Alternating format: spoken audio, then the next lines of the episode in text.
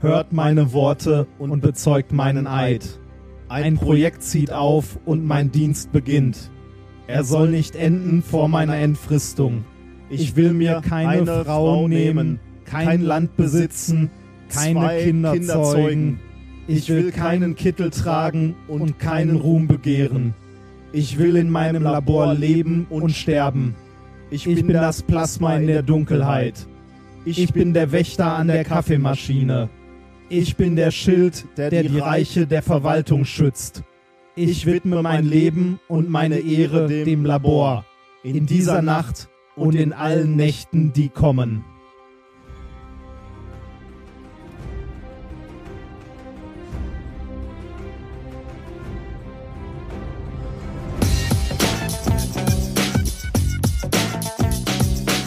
If, if, you, if you base medicine on, on science, you cure people. If you base the design of planes on science, they fly. Um, if you base the design of rockets on science, they reach the moon. It works. Bitches. Methodisch inkorrekt, Folge 75 vom 31.05.2016 direkt von der großen Mauer der Wissenschaften. Mit mir heute wieder mein ehemaliger Wildling Reinhard Remfort. Jetzt südlich der Mauer. Und ich bin der Lord Commandant der Wissenschaften Nicolas Wörl. Glück auf. Glück auf. Du weißt, was mit dem passiert, ne? Äh, ja, Spoilern. Spoiler Alert. Ja, Ja. ich hänge ein bisschen in der sechsten Staffel. Also für die, die es nicht erkannt haben, Game of Thrones war Ja. das Intro. Äh, ich hänge etwas. Ich bin, habe jetzt erst angefangen quasi. Ich habe erst die ersten zwei Folgen ges- Du geschaut. Glücklicher. Äh, ich war noch damit beschäftigt, mir nochmal in Erinnerung zu rufen, was in den fünf Staffeln zuvor passiert Ah. ist. Da gibt es ja sehr schöne Zusammenfassungen im Internet, die Echt? ich dann genutzt habe. Ja, schon. Oh. Aber die dauern halt auch schon eine halbe Stunde. Ja, ja, Wenn du stimmt, grob stimmt. zusammenfassen willst, was passiert ist. Das stimmt. Ja, ich vergesse halt immer wieder alles. Ist ja jetzt kein, äh, keine Serie, die man mal so äh, nebenbei guckt. Wenn du mal ein, zwei Folgen verpasst, ist Ich, ich habe schon genug Probleme. Da, also ich gucke das auf Englisch und das, äh, da, ver, da, da verpasse ich dann, verstehe ich manches nicht. Also ich, ich muss jetzt echt überlegen, ob ich die auf Deutsch oder auf Englisch gucke. Ich weiß das nicht. ja, ja. Ja, dann ist schon mal gut. Okay. Das ist ein Zeichen, würde ich sagen. Äh, Ähm, ja, ähm, schön wieder hier zu sein mit dir. Ich Ja, sehe dich ja kaum noch. ist- ja, zu, Ähm, Zu Recht. zu Recht, zum Glück. oh nein. Ähm, was ist im Institut passiert? Die, die übliche Frage. Ähm, Die Klimaanlage ist kaputt gegangen. Oder warum ist, oder hast du das gerne so warm hier im Büro, wenn du mal hier bist? Ja, das, das ist, glaube ich, das größere Problem. Ich bin so selten hier. Wir nehmen ja immer noch in meinem alten Büro auf, aber eigentlich bin ich schon, bin ich ja umgezogen in ein anderes. Gibt es eigentlich schon eine. Frist, wann wir das räumen Nee. müssen? Ich habe neulich nochmal nachgefragt. Gibt noch nicht. Also Och, wir, wir haben hier immer noch Haben wir ein Zeit. Studio. Schön. Wenn die, wenn die Uni clever ist, dann, behält- dann dürfen wir dieses Studio hier be behalten. Wenn die Uni clever wäre, würden die uns hier noch so Eierkartons an die Wand kleben und so. Aber die Uni ist nicht clever. Das stimmt, ja. Ähm, was ist äh, bei mir passiert? Ähm, bei mir ist was ganz Lustiges passiert. Mich hat neulich jemand angeschrieben, ähm, so, so ein bisschen oberflächlich erstmal, er hätte da so eine Idee mit NV-Zentren im Diamant, ne? Und da wäre ich doch der Richtige, also er, er würde gerne mal meine Meinung hören. Mhm. Stellt sich raus, dass. Ja, das ist wirklich, ich muss wirklich lachen, weil das so, zu- äh, so, so ein Ding ist eigentlich.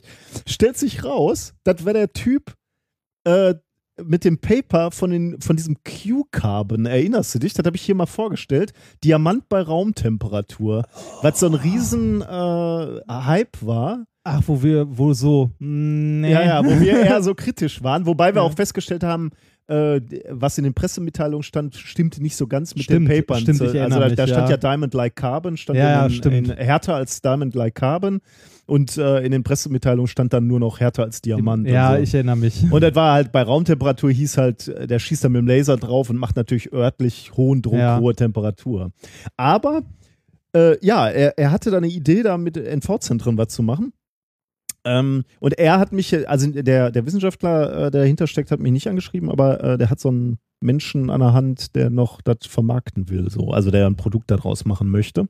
Aha. Und der hat mir angeschrieben und wir haben mittlerweile geskypt. Und Aha. dann sagt er, ja, ich weiß nicht, ob du die, äh, also sind Amerikaner, äh, ob du das Paper kennst. Und sag ich, da musste ich lachen und sag, ja. ja. ehrlich gesagt kenne ich das.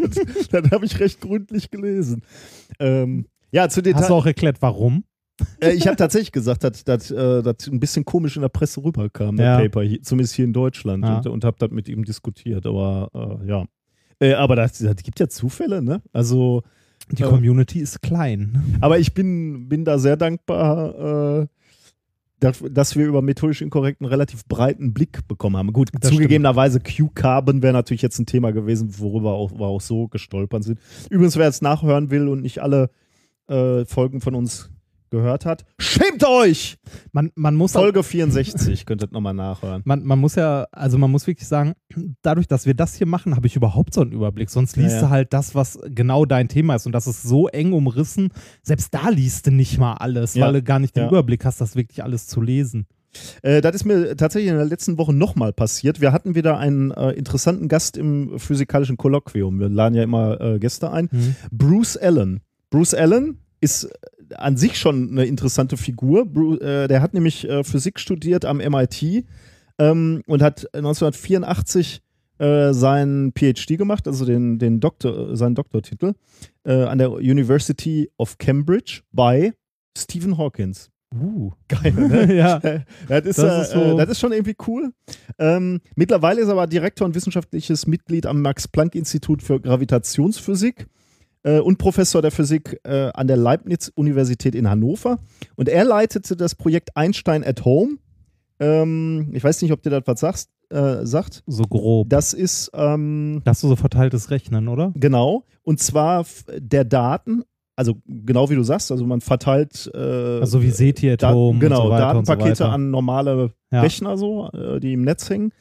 Ähm, und zwar Daten äh, vom Laser Interferometer Gravitational Wave Observatory, äh, nämlich LIGO. Also worüber wir gesprochen haben, Ah, ja. die, die Jungs, die ähm, die äh, Gravitationswellen entdeckt haben. Und das war natürlich ganz interessant und auch lustig, weil äh, damit hatten wir uns ja auch ein bisschen beschäftigt. Äh, zum, zum einen, weil wir es hier thematisiert haben, aber halt auch in anderen Formaten, sage ich jetzt mal. Ähm, und ähm, das war lustig. Also ich, ich steckte noch ganz schön im Thema, stellte ich fest. Nachher, äh, nach dem Kolloquium waren dann so ein paar Fragen unserer großkopferten Professoren Mhm. und ich hätte ein paar beantworten können, schön. ehrlich gesagt. Ich, Ich, ich weiß nicht warum, aber ich verpasse das Kolloquium immer. Ja, also das- verpa also Ja, ne? das ist Mittwochabends. Ne? Ja, und Äh, es da- ist, und es ist, ich muss leider mal wieder über unsere Fakultät meckern, es ist scheiße ausgeschrieben. Also, äh, es, irgendwo in irgendeinem Gang hängt ein Poster, wo halt die Termine fürs nächste halbe Jahr drauf sind. Das Na, ist so wie Stellenausschreibungen. Ich sag mal so, in guten Arbeitsgruppen, da schreibt die Sekretärin, also in meiner neuen Arbeitsgruppe, Ja, schreibt die super. Sekretärin morgens rum, wer, wer der Gast abends ist. aus unserer Arbeitsgruppe, was die Sekretärin rumschreibt, landet bei mir im Spam-Ordner. Weil Und zwar bewusst. Weil, ja, bewusst, weil 99% dieser Mails, da musst du das erste, oder sagen wir so, die ersten zwei Drittel musst du sowieso schon mal durchscrollen, weil da die ganzen bitte weiterleiten, bitte weiterleiten, bitte weiterleiten, so die Hierarchieebenen. Siehst du, wie, wie weiter, also wie die weitergegeben werden. Also hast du fünfmal bitte weiterleiten, bitte weiterleiten, bitte weiterleiten, bitte weiterleiten und dann darunter hast du Informationen, die sie nicht an, äh, nichts angehen oder nicht interessieren. Also irgendwie, weiß ich nicht, Fördermöglichkeiten für Studenten aus Ostasien, ähm, weiß ich nicht, die als Haustier einen Panda haben. Weißt du, was mich daran frustriert? Dass diese fünf Leute, die das weitergeleitet haben, damit Geld verdient haben, sozusagen. Ja. Das ist ihr Job, die Dinger weiterzuleiten. Ja, ich, ich, ich finde das geil, dass sie das nicht mal lesen. Also da, da, ne, da, da steht nur, leiten Sie es bitte an alle äh, Interessierten Ihrer Arbeitsgruppe weiter. Das Interessierte Ihrer Arbeitsgruppe, das wird aus, also die, die, die haben, so ein, die haben so einen so einen Filter, die übersehen das. Die sehen nur, aha, weiterleiten, an alle, Liste, zack. Wir haben schon so viel, also äh, die landen wirklich alle im Spam-Ordner. Und ich habe ja, und dann beschwerst du dich hier wieder, dass du die wichtigen Informationen nicht kriegst. Die sind ja Personal, nicht dabei. Ist-Kosten, Ja. werden ge- ob die gebucht sind oder nicht, weißt du, bist du nie im Ja. Bilde. das äh, ist ja jetzt für mich auch nicht mehr wichtig. Ich bin ja nicht mehr hier. Also nicht mehr wirklich. Ja, war das jemals für dich wichtig, diese Information? Die hat an Bedeutung Also ich- nicht verloren. Also sagen wir sag, mal. sag mal so, ich konnte deutlich ruhiger schlafen. ja, aber das wäre, ist doch jetzt auch noch der Fall, oder? Wenn du weißt. An Ja, der Uni stimmt, ist- Duisburg-Essen da läuft's. sind die äh, Personal-Ist-Kosten soeben gebucht worden. Ja, das ist. Du solltest dich ähm, vielleicht nochmal anmelden. vielleicht, Ja, stimmt, hast recht. Ähm, Bruce Allen, der Vortrag war so, äh, im Grunde genommen, genauso wie wir das vorgestellt haben, natürlich. Mhm. Äh, aber zwei Fun Facts hat er äh, noch erzählt. Die, die muss ich dir noch, äh, muss ich dir noch Es erzählen. gibt keine Gravitationswellen, oder? genau, kleiner Fun Fact Ja. am Ende. Ja. Ähm, ähm, es gibt ja zwei dieser Observatorien, ne? Und an einem waren, ähm, dieses Ereignis war irgendwann um 4 Uhr nachts, glaube ich, Ortszeit. Ich weiß nicht mehr genau, 4 Uhr 21 oder irgendwie sowas. Äh, weiß ich nicht mehr genau. Aber jedenfalls um 4 Uhr morgens waren noch zwei Wissenschaftler ähm, am Ob Observatorium, an, an einem dieser Observatorien. Äh, und die wollten einen Bump-Test machen. Möchtest du wissen, was ein Bump-Test ist? Mhm.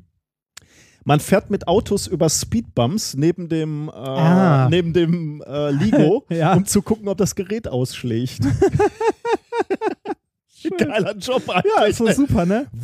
Komm, fahren wir nochmal. Ha, ha, haben, die, haben die auch verschiedene Autos? Also, das weiß ich nicht. Wahrscheinlich ist, ja, ich hoffe mal, dass die genormtes Dienstkarren. Ja. Nur dafür ein Tesla. Ja. Damit es an sich ruhig Oder- fährt. Nee, es, es, es, muss, es muss ja was Schweres sein. so ein ja. Hammer. Ja, natürlich. Die Amis halt. Ja, ne? genau. Werbung. Es gibt ja durchaus Momente, wo man sich wünscht, man hätte die richtige Versicherung. Wenn man zum Beispiel krank ist oder so. So wie ich gerade. Äh, es gibt aber auch alle möglichen anderen Situationen, wo man sich denkt so, boah, hätte ich mir mal Gedanken um Versicherungen gemacht. Und genau hier kommt Clark ins Spiel. Mit Clark könnt ihr dabei sogar noch sparen. Als dein Versicherungsmakler überprüft Clark regelmäßig, ob du alle Versicherungen hast, die du brauchst und zeigt dir, wo du Geld sparen kannst oder wo du noch mehr Leistung rausholen kannst. Damit Clark als dein Versicherungsmakler auftreten kann, das heißt zum Beispiel Verträge für dich kündigen und neue abschließen, erteilst du Clark bei der Registrierung ein Maklermandat. Das heißt aber gleichzeitig, dass dieses Mandat von deinem, deiner alten Maklerin an Clark übergeht. Das ist nichts, was sich Clark ausgedacht hat, sondern ganz normale Praxis in der Versicherungsbranche. Du kannst deine Vollmacht zum Maklermandat aber natürlich jederzeit kostenfrei widerrufen. Außerdem hast du mit der Clark-App alle deine Versicherungen im Überblick und kannst sie von überall aus digital managen. Und wenn du mal auf der Suche nach einer neuen Versicherung bist, durchforstet Clark mit Hilfe modernster Technologien tausende Tarife, um genau den zu finden, der am besten zu dir und deinem Lifestyle passt. Und wenn wir schon beim Thema Sparen sind, die Jungs und Mädels von Clark lassen auch noch einen 30 Euro Shopping-Gutschein springen. Alles, was du dafür tun musst, ist dir die Clark-App runterladen, zwei deiner bestehenden Versicherungen hochladen und mit dem Code methodisch34 alles groß geschrieben, methodisch 34, bekommst du einen 30 Euro Shopping-Gutschein für Brands wie Ikea, Zalando oder Apple. Die Teilnahmebedingungen und alle weiteren Infos findet ihr wie immer in den Shownotes. Werbung Ende. Ähm, die wollten also diesen Speedbump-Test machen. Allerdings war das GPS kaputt. Äh, also die haben dann irgendwie noch so ein GPS, damit sie genau gucken können, um wie viel Uhr waren sie Mhm. wo gerade. Ähm, und deswegen sind sie dann um 4 Uhr nachts nach Hause gefahren. Äh, zum Glück, denn wenn das Signal gekommen wäre und die wären dann gerade über die Mhm, Dinger da ah. gehämmert, hätten sie natürlich äh, dieses, dieses eigentliche Signal maskieren Ja. können. Das finde ich schon irgendwie, äh, ja, cool. Um 4 Uhr nachts ruhig auch mal nach Hause gehen, damit man die Messung nicht ruiniert. Zweite Fun Fact. Ja, manchmal ist weniger tun mehr. Ja, Ne? Das, ich dachte mir so was. ja, das, Aber äh, tatsächlich, das fand ich übrigens so ein bisschen dubios. Äh, er hat die zwei Wissenschaftler vorgestellt, die um 4 Uhr nachts noch da Mhm. waren ne? äh, und dann nach Hause gegangen sind. War ein Mann und eine Frau. War ich der Einzige, der dann gedacht hat, hm, ja, warst du. echt? Ja, mein Gott. Ja, okay. Um 4 Uhr. Ja gut, irgendeiner muss da ja arbeiten. Richtig, irgendeiner muss ja da sein. Bump und Bump-Test machen. Ja. Okay. Ähm, zweite Fun Fact. Ähm, erinnerst du dich daran, äh, was die Ursache von diesem äh, Gravitationswellen waren? Das waren zwei schwarze Löcher, die ineinander gekracht sind. Ne? Und Ja, ja, äh, man wusste vorher die Masse des einen schwarzen Lochs und des anderen und am Ende fehlten, nach dem Zusammenstoß fehlten drei Sonnenmassen. Mhm. Ähm, wo sind die hingegangen? Das war die Energie, die äh, nötig war, um die, äh, um die Raumzeit zu wellen Mhm. quasi. Ähm, Bruce Allen wollte jetzt seine Kinder damit beeindrucken und hat gesagt, Kinder, also als, als das gefunden wurde, Kinder, also äh, drei Sonnenmassen sind verloren gegangen und damit wurde das äh, das Ra äh, der, der, der Raum gekrümmt und die Kinder ähm, sind so im Alter acht und zehn Jahre, glaube ich, und äh, gucken Star Wars und waren nicht beeindruckt. so drei Sonnenmassen weg, So, ja, war, war für Gott. die völlig egal, für, für die, die beeindruckt so was wie ein Todesstern. Und dann äh, hat der Bruce Allen zu denen gesagt, Todesstern? Was kann der denn? Der verdampft einen ganzen Planeten. Also Mhm. der, das ist ja in dem Film, der schießt auf den Planeten und der verpufft dann. Äh, und dann hat er gesagt zu seinen Kindern, drei Solarmassen Energie sind so viel, dass ihr alle Planeten unserer Galaxie evaporieren Uh. könnt. Und da waren sie beeindruckt. Und da waren so Naja. äh, das Zitat, was er da gesagt hat, war: The Death Star is a child's toy. das fand ich sehr Schön. geil, muss ich sagen. Ähm, ja, das äh, zu Bruce Allen und nochmal Gravitationswellen. Äh, Gravitationswellen übrigens, falls ihr äh, nicht alle unsere Folgen gehört habt, schämt euch! Hörst du mal bitte auf, unsere Hörer zu beschimpfen? Folge 69, gerne nochmal nachhören. Oder die Strumpfhose bei Die haben den. doch eh alle nach. Also die hören das doch eh alle andauernd irgendwie nach. Ja, aber man kann. Da, das Problem ist, wir haben ja, wir überschreiten jetzt bald unseren Popularitätspeak. Und dann kannst Bald. ja, Popularität. und dadurch, und da kannst du jetzt nur noch, äh, das kannst du nur noch aufhalten, indem du äh, Druck aufbaust. So alterne Stars sind auch so. Die müssen jetzt, äh, müssen jetzt, jetzt müssen wir Krallen ausfahren, Junge. Jetzt geht es los. So, wer von uns beiden hat schon mal einen Supermarkt eröffnet? Deswegen, ja, bei manchen ist der Peak überschritten, bei manchen noch nicht. Ähm, dann ähm, war ich bei 1, 2 oder 3, wie ich beim letzten Ja. Mal angekündigt habe. Das war äh, auch ganz lustig. Bavaria Filmstudios in München.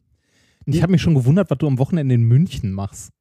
Ja, hast, du, hast du es nicht mehr auf dem Schirm? Nee, hatte ich da- nicht mehr. Und dann ist mir eingefallen, ach ja, er Eins, war zwei ja oder drei. bei 1, 2 oder 3. Äh, die Folge, äh, Sendung hieß Kohle, Koks und Co. Und die kommt am 12. November 2016.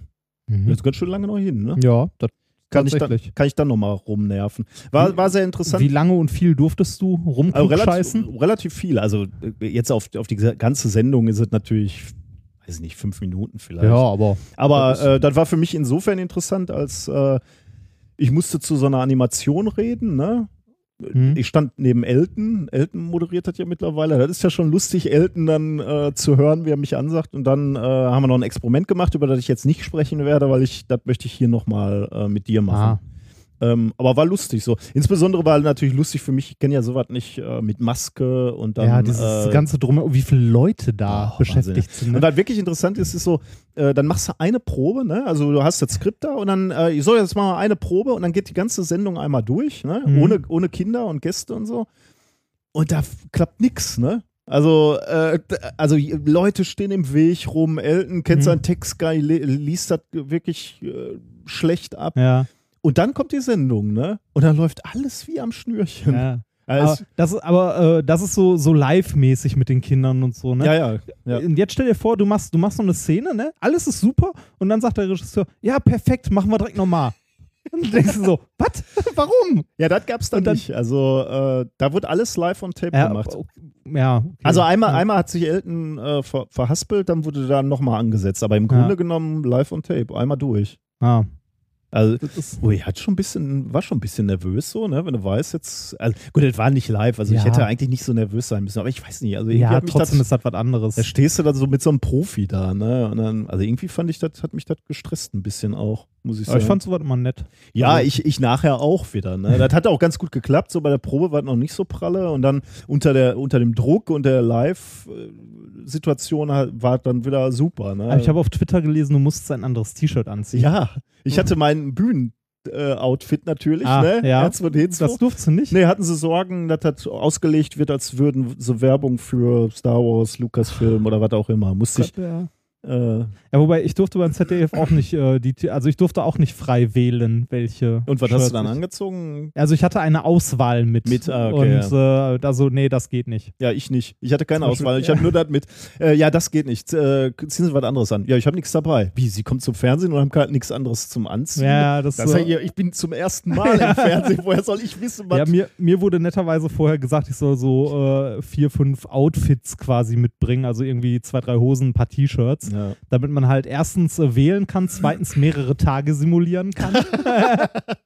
Ne, also ich meine, wir, wir, wir haben auch immer an mehreren Tagen gedreht, Ja, ja, aber nicht alles, was an äh, was zu der einen Folge gehörte, auch an dem Tag. Also ähm, Gibt es dann auch so üble Schnittfehler, wo du dann äh, nochmal äh, noch mal mit den Waschmaschinen was nachdrehen musst und dann völlig anderes äh, T-Shirt anhast plötzlich? Mm, Nee, äh, ja, doch gibt es. Also jetzt nicht komplett andere Sachen an, aber Flecken auf der Hose, die noch gar nicht da sein dürften. Also so vor- vom Matsch und so. Das lag aber daran, dass wir einen Tag nochmal komplett nachdrehen mussten, weil das Material der Hauptkamera geschrottet war. Naja, das hast du mal erzählt Ja, hier. Ja. genau. Aber sonst äh, eigentlich nicht. Dafür äh, war äh, unser Regisseur zu sehr Profi. Der hat immer schön ähm, am Abend, bevor wir aufgehört haben zu drehen, bei den Szenen immer Abschlussfotos, also so Anschlussfotos Ah, ja. gemacht. So, bitte einmal alle zusammen und zack. Aber das wird doch bei Filmen auch gemacht, oder? Und trotzdem passiert das ständig. Ja, ja, ja, ja, aber da hast du mehr. Ich meine, wir waren zwei Leute vor Ja, der ja. Kamera, ne? Und äh, Naja. also nicht, ich weiß gar nicht mehr, wie viele hinter der Kamera waren, so sechs, sieben oder so. Hm. Das bei 1, 2 oder 3 ja auch nochmal eine, das ist ja im Studio richtig, das ist ja auch nochmal eine ganz andere Geschichte. Naja. Ja, war lustig. Äh, München ist, hat mir auch äh, gefallen, muss In ich München sagen. war ich noch nicht, da will ich auch mal hin. Ich äh, war als Kind relativ häufig in München, weil mein Vater in, in Bayern gearbeitet hat. Mhm. Ähm, aber da war, kam, ich weiß nicht, da, damals bin ich nicht so warm geworden, aber jetzt fand ich es richtig geil, muss ich sagen. Äh, und ja, ähm, Die reden so komisch. Also ich, ich habe mich richtig wohl gefühlt. Äh, an dem Samstag ist äh, Bayern dann äh, DFB-Pokalsieger geworden. Ich habe nichts mitgekriegt. Die Bayern feiern das nicht so, glaube ich. Die sind dazu gewohnt. Also, ach ja, komm hier. Das, Das war schon irgendwie speziell. Nee, aber äh, ansonsten war es schön. Ich war äh, am Olympiastadion am, am Sonntag und da war eine Veranstaltung zu E-Bikes. oh. Äh, also ja, da, da, ist so da unten in der Ecke auch tatsächlich nochmal eine ganz andere Geschichte als hier, Bergen, ne? Mit den Bergen Ja. ist das. Also als ich, ähm, als ich vor Jahren mittlerweile mal mit dem Motorrad über die Alpen gefahren bin, ähm, war ich ja noch bei, also bei Verwandten von dem Kollegen, mit dem ich zusammengefahren bin, die haben da einen Fahrradladen und die haben vor, lass es mittlerweile sechs, sieben Jahre her sein oder so, hat äh, sein Onkel oder was es war schon angefangen, halt da die ersten E-Bikes einzuführen. Und hat auch gesagt, das wird eine ganz große Geschichte hier Hm. Das werden. glaube ich auch. Also ich glaube auch, dass das eine Riesennummer wird. Also das ist schon beeindruckend, wie die, die hatten so Teststrecken auch aufgebaut, auch gar nicht nur so alte Oma-Bikes, sondern auch so, äh, ja, ich sag mal so Mountainbike mit Also, E- E-Antrieb. Der, ne? der hatte da tatsächlich ein Mountainbike auch wirklich mit E-Antrieb, weil die meisten Mountainbiker haben Bock, den Berg runterzufahren, Ja. aber nicht hoch. Aber das ist schon ethisch ein bisschen Ja, verwerflich, oder? na. Auf der anderen Ja. Seite, die Skifahrer machen das alle so, ne? Die lassen sich alle hochziehen. Ich meine, äh, es gibt ja auch Touren-Skiläufer, die laufen die Berge hoch und fahren die dann wieder runter. Das, da habe ich schon ein bisschen Respekt vor. Ähm, apropos Respekt, ich habe Respekt vor unseren Hörern. Du beschimpfst sie nur? ja. Nein, äh, weil sie mir heraus, äh, mir geholfen haben herauszufinden, was mich da immer angegriffen hat äh, beim Joggen. Was war's? Eine Drohne? Es war kein Feld, Feldfalke oder wie ich ihn nannte. Sondern es war Äh, ich wurde übrigens wirklich nochmal nach unserer Sendung nochmal angegriffen. und der hat mich erwischt. Ich, äh, ne, unser, der letzte Stand war ja, ich bin immer übers, über den Friedhof dann Mhm. gelaufen ne? und da habe ich mich sicher gefühlt. Am nächsten Tag nach unserer Sendung laufe ich wieder über diesen Friedhof und fühle mich völlig sicher. Oder auf einmal wie so ein Schlag auf den, also diesmal hat er mich erwischt am Kopf, äh, Mhm. wie so ein Schlag richtig. Äh, und ich dachte, mir ist ein Ast auf den Kopf gefallen. Und dann sehe ich den abdrehen und ich hatte das überhaupt nicht mehr auf dem Schirm. Ja. Ähm, aber danke unserer Hörer weiß ich jetzt, was das ist. Vermutlich. Es ist ein Mäusebussard. Äh, diese scheint wohl relativ ähm, Agro? agro zu sein, genau. Und ähm, äh, viele unserer Hörer haben mir Zeitungsausschnitte beispielsweise geschickt oder, oder Fotos, wo tatsächlich so Warnschilder in der Landschaft rumstehen. Ähm, Hier nicht joggen. äh, und da ist tatsächlich, äh, werden bevorzugt Jogger angegriffen und nicht so sehr Spaziergänger oder Fahrradfahrer, weil wohl diese hektische Bewegung, dieses hektische Auf und Ab beim Joggen ist, was die auch so Ah. an, an äh. Ja, irre, ne? Tja, Mäusebussard. Hast du eine Lösung gefunden? Ja, Knarre. Nein, ich laufe jetzt woanders her. Ich kann es nicht. Du könntest jetzt- auch mit Schirm joggen gehen. Ja, ist vielleicht nicht so die Lösung. Oh, pff, Dann nicht. Dann war ich bei Kunst und Horst zu Gast, Folge 21, äh, im Gasometer Oberhausen. Ah, was Verlinke ich da? mal. Äh, da ist die Ausstellung Wunder der Natur. Äh, zum, zum einen, also der Gasometer ist schon, schon spannend, aber da äh, Wunder der Natur heißt, äh, das sind so preisgekrönte Naturfotografien, äh, die sehr groß äh, aufgezogen sind, zwei, also bestimmt zweimal einen Meter große Fotos, die so im Raum hängen, aber wirklich beeindruckend. Ähm, die beschreiben wir in dem Podcast auch ein bisschen, äh, unbedingt mal reinhören, verlinke ich. Ähm, und was aber da eigentlich Besondere ist, ist, äh, da hängt wieder so eine, so eine große Kugel in dem Gasometer und da ist eine Projektion drauf vom DLR, ähm, Satellitenbilder, Mhm. Wolkenformationen, aber auch so Visualisierungen, wie, wie waren die Eiszeiten, wie sind die äh, Gletscher da so runtergezogen. Das ist schon irgendwie, du stehst in diesem dunklen Raum und hast, hast diese Erdkugel so groß vor dir, das fühlt sich wirklich an, als wärst du Astronaut. Ist man da nicht relativ schnell durch beim Gasometer? Also ich äh, war da nur mal drin, als ich weiß nicht, irgendwann Schulzeiten, so 8., 9. Klasse oder so, bei irgendeiner Ausstellung, aber es ist im Wesentlichen ein großer Raum. Äh, ja, Ja. es sind drei Ebenen, wenn du so willst. Ne? Oder wenn, wenn du oben, du kannst dann mit diesem Glasfahrstuhl äh, auch noch auf, Mhm. aufs Dach fahren. Äh, dann ist es, wenn du so willst, die vierte Ebene. Äh, ja, da, das ist kein tagfüllendes Mhm. Angebot. So, da bist du nach zwei Stunden, das kannst du in einer Stunde durchreißen. Äh, kannst dir aber auch ein bisschen Zeit lassen, da brauchst du zwei, drei Stunden so. Mhm. Äh, dann guckst du dir allerdings auch jedes Bild an und liest das. Aber das kann, kann man mal so nebenher machen. Hm. Ähm, und noch eine Sache, ganz kurz erwähnt, unser SFB ist angenommen worden. Herzlichen Glückwunsch. Ja, ich bin da ja nur so randständig dabei. Ne? Ich mache ja nur so ein bisschen. Äh, Du machst die Homepage, oder? ja, nee, das weiß ich nicht. Öffentlichkeitsgedöns so. Mal gucken, weiß ich nicht, was da auf mich zukommt. Was, aber was genau machst du da dann an Öffentlichkeitsgedöns? also ich bin dazu gekommen, als der, der Antrag schon geschrieben war. Ne? Deswegen gibt es da noch nicht meine Ideen drin. Ich war nur bei der Begehung dabei und habe äh, hab mit den Leuten gesprochen, die das begutachtet haben. Ähm, ja, also wir, wir, wollen da ja dieses Schülerlabor auch zumachen. Es gibt ja dieses Nano-Labor, was wir haben. Und jetzt soll es halt auch ein entsprechendes äh, SFB-Schülerlabor geben. Hm. Also die, die Grundidee ist ja äh, auf kurze Zeitskalen zu, äh, ähm, zu messen und das will man so ein bisschen in Experimenten erklären. Mhm. Ich merke schon. Ist optimistisch, ne? ja, ich finde diese, also ich bin großer Fan von den Schülerlaboren. Das ist, also prinzipiell finde ich das eine tolle Sache. Es, ich habe nur das Gefühl, man könnte so viele andere tolle Sachen noch machen, die man leider nicht macht. Ja, also diese, diese Mehr Nanotrucks zum Beispiel. dieser, dieser Bereich hat jetzt nicht so, äh, der kostet jetzt nicht so viel Geld. Also mal, mal gucken, was wir da machen. Also äh, ich bin, ich habe da, Ist es teurer oder billiger als ein aufblasbares Planetarium? ja, das war meine Woche. ja, Oder meine zwei Wochen. ja, aber nett. Ich war, ähm, ja, wie du schon richtig gesagt hast, wenig hier. Ähm, ich bin ja umgezogen mittlerweile und wohne im wunderschönen Grüningen. Ich kann mir das nicht merken, ne? in, Äh, was denn? Äh, Immer, immer, wenn unser Professor fragt, äh, ist der Herr Remford da? Dann sage ich mal, nee, der ist in. Ach, und dann denke ich immer, wo ist der? Grüningen. Ja, ich komme nicht auf Grün. Polheim, Grün. Ich muss mir einfach mal grün. Gießen. Grün, grün, grün. Grüningen. Okay, ich merke es mir. Jetzt. Grüningen. jetzt weiß ich. Da ist der Name Ich sag dann Programm immer übrigens. Frankfurt. Das ist aber das ist nochmal ein gutes Stück weg. Ja. Nach Frankfurt fahre ich, äh, ich weiß gar nicht, ich bin letzt, also ich war tatsächlich in Frankfurt ähm, mit einer äh, lieben Hörerin Bier trinken. Ähm, ich bin nicht mit dem Auto nach Frankfurt reingefahren, weil es behämmert, macht man nicht, sondern bis Bad Wiebel. Und dann nochmal äh, irgendwie eine Viertelstunde mit der S-Bahn. Das so, so pendlermäßig, das ist okay. Kannst du Ähm, nicht direkt nach Grüningen? was denn? Mit dem Zug? Da, Nee. Habe ich da falsche Vorstellung?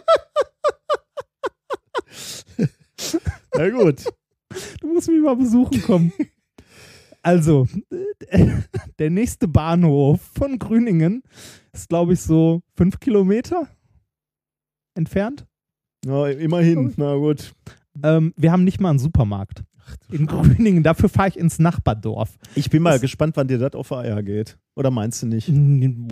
Bis jetzt ist okay, weil Ja, okay. Also, ja, ich war Wie viele ich, Tage wie, wie, du wie, wie du richtig, äh, ja, ich war noch nicht so so lange da, aber ähm, ist halt mit äh, entweder gehe ich mit dem Fahrrad einkaufen, was super geht, also ich bin in zehn Minuten mit dem Fahrrad okay. da oder eine Viertelstunde vielleicht im schlimmsten Fall oder halt mit dem Auto und dann mache ich einmal den Kofferraum voll. Ist halt doof, wenn man was vergessen hat, ne? So wie Ich, äh, ja, vielleicht vielleicht stimmt es ja nicht, aber äh, das mag auch daran liegen, dass ich dich ja anders nicht kenne. Aber ich würde sagen, du bist ein klassisches Stadtkind, genauso wie ich auch. Also ich mag Meinst halt, ja, aber vielleicht auch nicht. Also, Also ich muss, also ich war ja jetzt noch nicht so, so viel da, aber mir gefällt es unglaublich gut, weil da wenige Menschen sind. das, aber du bist also- ja eigentlich ein geselliger Typ, oder? ja, eigentlich schon, aber ich habe auch gerne mal meine Ruhe.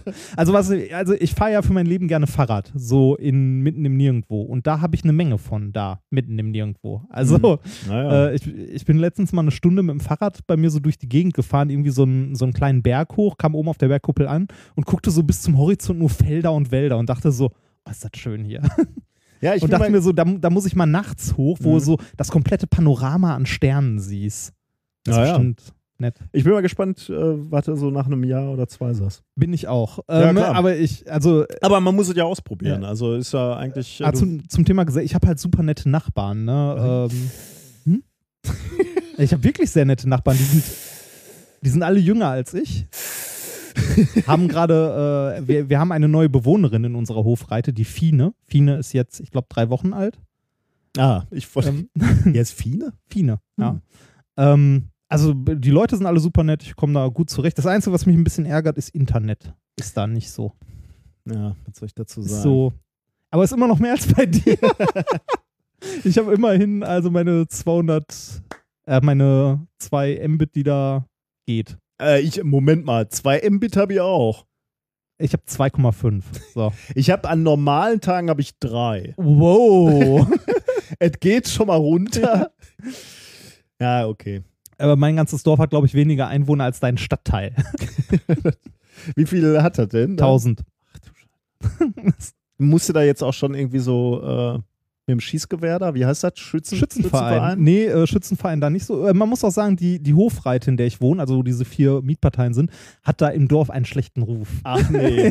Und jetzt zieht da auch noch ein Tätowierter ein. Ja, das ist das Schöne. Ähm, wir, wir haben bei uns im Dorf, äh, hörte ich einen Dorfsheriff, der mir noch nicht so direkt begegnet ist, der schreibt Falschparker auf und so. Ah, sehr gut. Ja. Ja. Und, und wir haben äh, ein bisschen die Straße hoch. Bei mir, wo ich immer parke, ist eine äh, Einfahrt.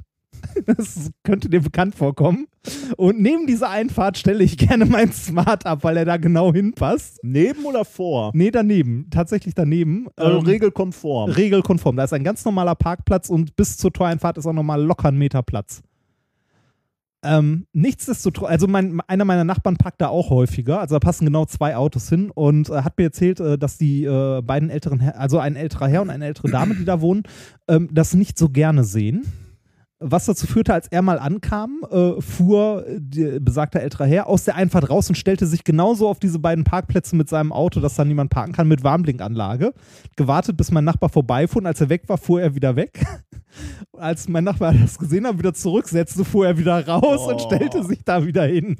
Also wirklich so Kleinkrieg und ähm, ich habe da ähm, die Tage jetzt halt äh, gestanden, halt irgendwas aus dem Kofferraum ausgeräumt und dann kam ein junger Mann vorbei, ein Hörer von uns. Mhm. So, oh, Herr Remford, das war so, ja, hallo. Wie, der Ähm, wohnte da? Oder ja, der ist- wohnt da irgendwie im Nachbardorf und war auf dem Weg zum Friseur. Ähm, Echt? ja. Oh. Kurz mit dem unterhalten und in der Zeit äh, ging dann die Tür von besagtem Haus auf. Diese ältere Frau stand in der Tür, guckte mich einmal kurz so von oben nach unten an, ging wieder zurück und machte die Tür wieder zu. Das heißt, ich sehe böse genug aus, um von denen nicht angemault zu werden. Noch nicht. Ja, noch nicht. Aber das, ich mag sowas ja. Oh, das wirst du irgendwann nicht mehr mögen, oder? Hm? Ich glaube, das geht einmal irgendwann auf die Nerven, oder? Was denn? So, ach, pff, sind mir doch vollkommen egal, die Echt? Menschen. Na ja, gut. Na gut. das kann man, äh, naja. Gucken wir mal. Ja, Kleinkrieg im Dorf, ich bin gespannt. Ähm Aber bis, äh, bis jetzt ist, wie gesagt, sehr, sehr, sehr nett da und gefällt mir auch sehr gut. Ähm, das Einzige, was mir momentan richtig auf den Sack geht, ist die Hin- und Herfahrerei zwischen hier und äh, Grüningen, weil ich das in letzter Zeit sehr, sehr häufig gemacht habe. Also nicht äh, nur alle zwei Wochen einmal, sondern eher so alle zwei Tage einmal. Und äh, Ja, und das liegt, äh, du du hast Lehre noch hier, ne? Genau, das liegt unter anderem daran, dass ich äh, Lehre hier habe und dass, äh, da hatte ich glaube ich auch mal am Rande drüber gesprochen, mein Vater sehr krank war ähm, und ich deshalb relativ häufig hier war. Ähm, ich war ansonsten noch in den letzten zwei Wochen bei der Langen Nacht der Wissenschaft in Magdeburg. Ähm, was denn? Ja, Ja, Cool. ist schön da. Die haben richtig was aufgefahren. Ähm, da war abends ähm, im Rahmen dieser Lang nach der Wissenschaft ein Science Slam an der Uni. Ähm, und davor, ähm, so ein Stündchen davor, PowerPoint-Karaoke. D- Das heißt, man kriegt Folien, äh, die man vorher noch nie gesehen Richtig. hat und muss dann dazu sofort reden. Ja. Hat man Vorbereitungszeit? Nein. Das kann man vorher klären, Boah. aber wir haben gesagt, nein. Das macht doch viel mehr Spaß, wenn das spontan ist. Du kriegst irgendeinen Vortrag und musst dann zehn Minuten diesen Vortrag halten. Wie viele Leute haben da mitgemacht? Leider nur drei, weil der Herr Kretschmer ähm, zu feige war. Beetlebaum? Ja, buh. der wollte nicht. Dabei glaube ich, dass er es großartig gemacht Ich hätte, aber er auch, wollte ja. nicht. Ähm, aber der hat nachher beim Science Slam mitgemacht und den auch gewonnen mit seinem neuen Vortrag. Ja, klar, wenn du deine Kräfte konzentrierst. Ja, das, nee, ähm, aber PowerPoint Karaoke hat mir auch sehr, sehr viel Spaß gemacht. Ich hatte einen Vortrag über äh, Fische und symbiotische Lebe, bla, irgendwas. Keine Ahnung. Könnte ich nicht mal halten, wenn ich mich vorbereiten würde. Das Einzige, was ein bisschen schade war, ähm, die, die Präsentation hatte sehr, sehr viel Text und wenn man halt die Folien nicht kennt und so, man kann ja nicht den Text lesen und dann irgendwas erklären. Aber äh, hat trotzdem sehr viel Spaß gemacht. Dann war ich noch, ähm, b- dann war ich noch ähm, bei der langen Nacht der Technik in Ilmenau. In Ilmenau war ich auch schon mal. Äh, wo denn da? Also An der, äh, was haben die für eine Uni da? TU? TU, Oder? ja, Da, TU. Ich war an der TU mal für eine äh, Plasmakonferenz. Ja, äh, die haben ja zwei so Bereiche, ne? Ja. Ähm, in welchem warst du? Ich war im Faraday-Hörsaal. Äh, Die haben das umgebaut zu dem Zeitpunkt, wo ich da war. Das ist ein bisschen länger her. Äh, da gab es noch diesen alten Campus und dann haben die neue Gebäude gebaut. Und da gab es, glaube ich, schon eine neue Mensa oder so. Ich Ah, kann mich okay, ehrlich ja. gesagt nicht mehr Ja. erinnern. Das war noch zu einer Zeit, wo wir so wenig Geld hier an der Uni hatten, dass ich noch in äh, Jugendherbergen abgestiegen bin. Ah, schön. Ja, der, äh, der Faraday-Hörsaal, in dem ich war, war wohl, äh, gehört mit zu den beiden ältesten Gebäuden der Uni. Ah, okay. Er war aber auch frisch renoviert und so weiter. Äh, das Einzige, was ein bisschen blöd war, also ich hatte halt so ein paar Experimente eingepackt, so im Koffer und so weiter. Rammelvoll der Hörsaal, irgendwas zwischen so 300, 400 Leuten, also hier so ein mittelgroßer. Ähm, und dann sagten die mir, ach so, ja, äh, Beamer geht nicht. Weil äh, da irgendwie noch die Lasershow auch noch drin war und dafür haben sie die ganzen Beamer abgeklebt. Oh Gott. Ne, weil das ist aber mal eine. Aber aber war nicht nötig, die zu informieren vorher? Nee, war, war, war nicht so. ich, hab, ich sollte da ja ich sollte da zweimal einen Vortrag halten. Äh, einmal um halb sechs und einmal um neun. Äh, den um halb sechs habe ich dann gemacht, ähm, halt nur mit Experimenten, ohne Folien, ohne irgendwas, Mein nur, nur ein Mikro und ein Tisch mit meinen jämmerlichen Handexperimenten, wie du die ja kennst. Ne? Also Ah ja, so jämmerlich. unsere, ja, aber unsere Standardexperimente, so die leuchtende Gurke, das Würstchen, ähm, rollende Dosen, Aber ist angekommen? Stickstoffrakete. Ich habe die Stickstoffrakete auch noch mal mit einer dünnen Flasche gemacht. Du Ne? hast den Stickstoff hergehabt. Äh, den haben sie mir hingestellt, Ah, freundlicherweise. Ja, gut, das genau. Aber mir ist dann so aufgefallen, so, hm, so viele Experimente habe ich gar nicht, die ich damit machen kann. ähm, also ist mir spontan nichts eingefallen, außer halt so, ne, das übliche, halt Blume kaputt, schwebende Kreide, Keks Ich- essen. Ich würde so einen Kat Katastrophenvortrag von dir ja gerne mal sehen. Also wie du das dann so meisterst. ist, also ist wohl sehr gut angekommen. Also ich es habe gab, da keinen Zweifel äh, dran, ehrlich gesagt. gab Applaus und die Leute hatten Spaß. Ähm, ich habe keinen Zweifel. Ich habe mich nämlich erstmal dafür entschuldigt, dass, äh, dass im Programm Science Slam steht, dass äh, ich keine Präsentationsfolien habe, dass ich eigentlich ja eine Lesung aus meinem Buch machen wollte, das aber noch nicht fertig ist. äh, ne, ist äh, insgesamt, insgesamt recht gut angekommen. Ähm, die Leute waren zufrieden. Ähm, ich, der Lasermensch wurde immer nervöser, weil ich da mit Wasser rumhantiert habe und vorne seine teuren Laser standen. ähm, naja, ja, Ja. das war, äh, das war die, äh, die lange Nacht der Technik in Ilmenau. Prinzipiell eine, äh, eine sehr, sehr schöne Sache, abgesehen von einer Kleinigkeit, dass ich ähm, den zweiten Vortrag nicht mehr halten konnte, sondern dann Richtung Ruhrgebiet gefahren bin mitten in der Nacht, weil äh, an dem, das ist auch der Grund, warum unsere Sendung einen Tag später kommt als äh, sonst gewohnt. Am Wochenende ist mein Vater leider verstorben nach fünf Jahren äh, Krebs.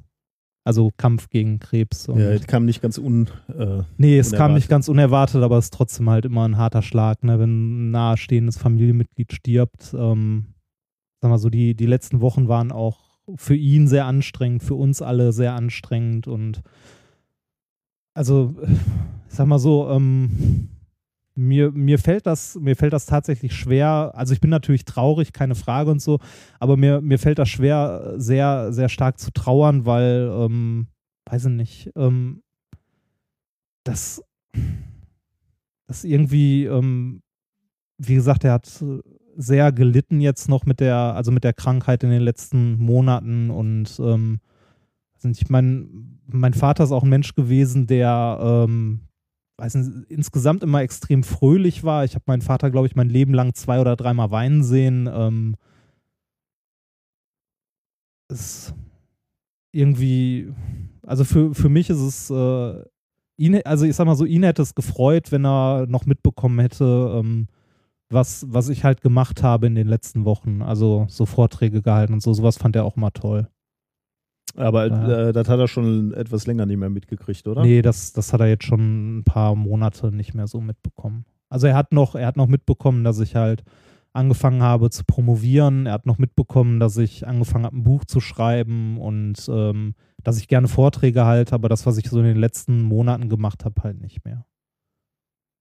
Aber ähm, ich sag mal so, dieses, also ich glaube, das, das ist was, was ich definitiv von meinem Vater habe. Ähm, egal wie, wie schlimm alles ist oder wie schlecht alles ist, irgendwo noch so ein Quäntchen eine gute Seite an irgendwas zu sehen, weil äh, so war mein, also so war mein Papa auch immer. Der hat immer, mhm. ähm, also wie gesagt, er war nie schlecht gelaunt eigentlich.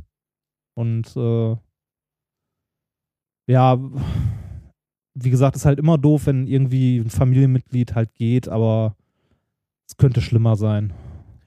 Ja, ich glaube, also ich glaube, da wirst du noch Phasen durchlaufen. Ja, also ich ne, glaube, wenn sicher. jetzt erstmal Ruhe ein, ich kann, kann verstehen, was du sagst, und aber Ja, das wird wahrscheinlich äh, nochmal sehr schwer. ja. ja.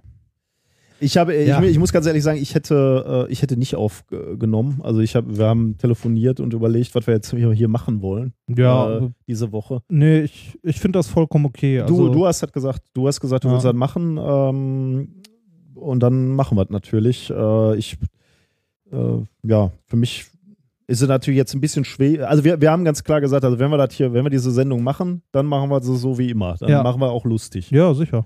Äh, du hast gesagt, du willst das tun äh, und dann machen wir es auch. Ja, damit die, da die Stimmung jetzt komplett am Boden ist, ähm, äh, fangen wir mal lieber an, bevor wir hier noch weiter Ja, okay. äh, Du bist schlechte Stimmung verbreiten.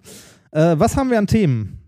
Ähm, wir haben Themen. Das Ja, ist, ja, schön. Das. das ist an sich Ja. schon mal gut. Ähm, das Thema Achso, warte, bevor, bevor wir Mhm. zu den Themen kommen, ich möchte auch noch sagen, obwohl ich wenig hier an der Uni war, habe ich die Zeit, die ich hier war, genutzt, Experimente vorzubereiten, die gerade auch laufen. So. ne? Also ich habe auch im Labor gearbeitet. Das war aber so ein Nachtrag, der noch so gerade Der, ja, der, der, reingepasst der, muss, der musste aber. Das, ähm, mein erstes Thema heute äh, heißt Sechstagewerk der Sonne. mhm. Mein erstes äh, Thema heißt Micro Extra Soft. Äh, Thema Nummer drei heißt Liebling. Ich habe die Drohnen geschrumpft. Mhm. Äh, Thema 4, wir sind gekommen, um zu bleiben. Und ansonsten noch ähm, dies und das. So wie, wie, wie ihr es von uns kennt. Miserable Musik, Äh, ein Experiment. ein äh, hochgradig sinnvolles Shiner-Gadget. Ich bin gespannt. Dafür bist du gerade noch mal schnell zum Aldi gelaufen. Ja, und äh, ja, man will so ein Ding ja auch ausprobieren. Ja, ne? Einfach nur Fall. angucken Auf ist halt blöd. Fall. Ja. Ja, Ähm, schlimme Musik, wo kommt die diesmal her? äh, werden wir dann von Fall zu Fall erklären. Schön. Ähm, ich habe noch etwas, äh, äh, wobei da sind wir ähm, auch von unseren Hörern äh, mannigfach Mehrfach drauf gestoßen drauf, drauf worden. hin, ja. hingewiesen worden. Ähm, äh, die Open, ja, wie sagt man das? Die, die neue Open Access Strategie der EU, möchte ich mal so sagen. Wir haben ja in der letzten Woche schon etwas darüber gerantet, äh, über Open Access und Publikationswesen im Allgemeinen und insbesondere Sci-Hub. Ähm, und jetzt gab es äh, in der letzten Woche einen relativ überraschenden, deutlichen Vorstoß der EU. Oh. Ähm, was, was heißt EU? Ähm, in dem Fall das Competitiveness Council. Äh, ich bin mir jetzt nicht ganz sicher, ob ich das richtig übersetzt habe. Ähm, äh, also den, ich, ich beziehe mich hier auf einen englischen Artikel. Ja, genau. Also es ist, ich glaube, es ist der EU, das, das EU, der EU-Rat Wettbewerbsfähigkeit. So heißt Okay, der, glaube ich, ja. offensichtlich. Äh, und in, in diesem äh, Rat sitzen Minister der Wissenschaft, Innovation, Handel und Industrie. Ich bin mir jetzt nicht so ganz sicher, ob das so stimmt, aber ähm, ja, ich gehe mal davon aus. Also im, äh, in dem Artikel, den ich dazu gelesen habe, heißt es Competitive Council. Ähm, und da haben sich die Mitgliedstaaten darauf geeinigt, dass alle wissenschaftlichen Paper bis 2020, also ist ja nicht mehr so weit hin, ne, Mhm. vier Jahre, frei verfügbar sein müssen, wenn sie von Steuergeldern äh, finanziert wurden. Aber das gilt nur für, also ich meine, das ist gut, ne? Aber das gilt nur für, für Forschung, die aus EU-Steuermitteln finanziert wurde oder für Paper, die in der EU veröffentlicht wurden oder von Ähm, europäischen Verlagen veröffentlicht wurden? Nee, das nicht. Das, muss, das, das, das auf jeden Fall nicht. Also ich denke von Steuergeldern von EU-Bürgern, also ja. Okay. Ähm, und dann ist es egal, also die Forschung muss von Steuergeldern der EU finanziert worden sein. sein. So würde ich mal vorsichtig sagen. Okay, Von das heißt- EU-Mitgliedstaaten. Das heißt, alles, was zum Beispiel in Amerika an Forschung abläuft, ist Ja, da können wir Raus. jetzt erstmal nicht. Ja. Kooperationen mit Amerikanern. Äh, ich glaube auch teilfinanziert. Dann muss auch täusche. Open Access Ja, ich sein? glaube schon. Ich müsste nochmal nachgucken. Bin ich mir jetzt Ja. nicht mehr ganz so sicher. Weil, also, das, das ist nämlich, also in, mein, in meinen Ohren ist das so ein, so ein typischer Mhm. Fall von klingt erstmal richtig Ja, ja. gut, könnte aber jede Menge Schlupflöcher haben. Äh, ist, ist genau so, ja. Also du, Mhm. du fängst schon an zu stochern, ist auch richtig. Ich stocher gleich mit. Ähm, aber äh, du hast auch schon, schon, schon das Richtige gesagt. Es ist zumindest schon mal ein wichtiges Signal. Ne? Mhm. Ähm, das kann man, glaube ich, sagen. Ähm, und es ist tatsächlich nur ein Teil eines viel breiteren Programms für Open Science. Ähm, beispielsweise äh, beinhaltet ähm, das Angestrebte auch, dass ähm, Forschungsdaten frei verfügbar sein sollen. Also wir, wir sprechen ja jetzt immer über Publikationen, also sozusagen die Ergebnisse, die Diagramme, aber die Daten, also die reinen Zahlen, die Tabellen, die du gemessen hast, da könnte man auch überlegen, müssten solche Daten nicht frei verfügbar sein? Die haben ja die Steuerzahler auch bezahlt, äh, damit jeder die nehmen kann und damit auch Analysen machen kann. Das Mhm. ist ein Experiment, was was ihr bezahlt habt, ihr EU-Bürger. Und gut, vielleicht sind wir zu blöd, äh, die Daten richtig zu interpretieren. Warum sollten nicht andere Wissenschaftler sich die Daten nehmen und da was Schlaues draus machen? Und äh, da, das ist eben auch Teil dieser neuen äh, Open Science Strategie, dass eben auch überlegt wird, wie man mit solchen Forschungsdaten umgegangen werden soll. Ausdrücklich möchte ich hier mal hervorheben, ähm, wer da mit viel Kraft sich hervorgetan hat und das ist die, äh, das sind die Niederländer, also die niederländische Regierung. Die sind, glaube ich, gerade, haben gerade diese Ratspräsidentschaft inne oder Ach, die hatten doch auch, äh, die hatten doch vor kurzem schon mal irgendwas mit an ihren Unis. Haben die nicht ja, ja, die, Elsevier? ja, genau. Die Genau. haben damit angefangen, also Ja. intern, aber die haben jetzt viel, viel Lobbyarbeit gemacht, um es eben auf europäische Ebene zu Hm. heben. Ähm, ja, also nochmal ganz klar sagen, du, du hast es gerade schon, schon richtig äh, gesagt, eigentlich, also es ist ein mutiges Ziel, in vier Jahren soll das alles erreicht werden. Ähm, gucken wir mal, ob das alles klappt. Trotzdem schon mal ein Erfolg. Es ist natürlich kein Gesetz oder so, ne? aber es ist eine Handlungsanweisung an die 28 Regierungen, zu sagen, okay, hier, das wollen wir wirklich. Mach so. da bitte Gesetze raus. Ja, genau, ja, genau. Also da, da, das muss natürlich jetzt kommen. Ne? Mhm. Aber du hast recht, vieles, vieles ist vage. Ne? Beispielsweise sind da äh, in, dieser, in dieser Erklärung sind so, so Sätze drin, ähm, ähm, also äh, dass, dass wissenschaftliche Publikationen immediate, also äh, Unmittelbar. unmittelbar, without embargoes or with as short as possible embargoes Ah. veröffentlicht werden Ja. sollen. Also ohne Embar Embargen, Embargos.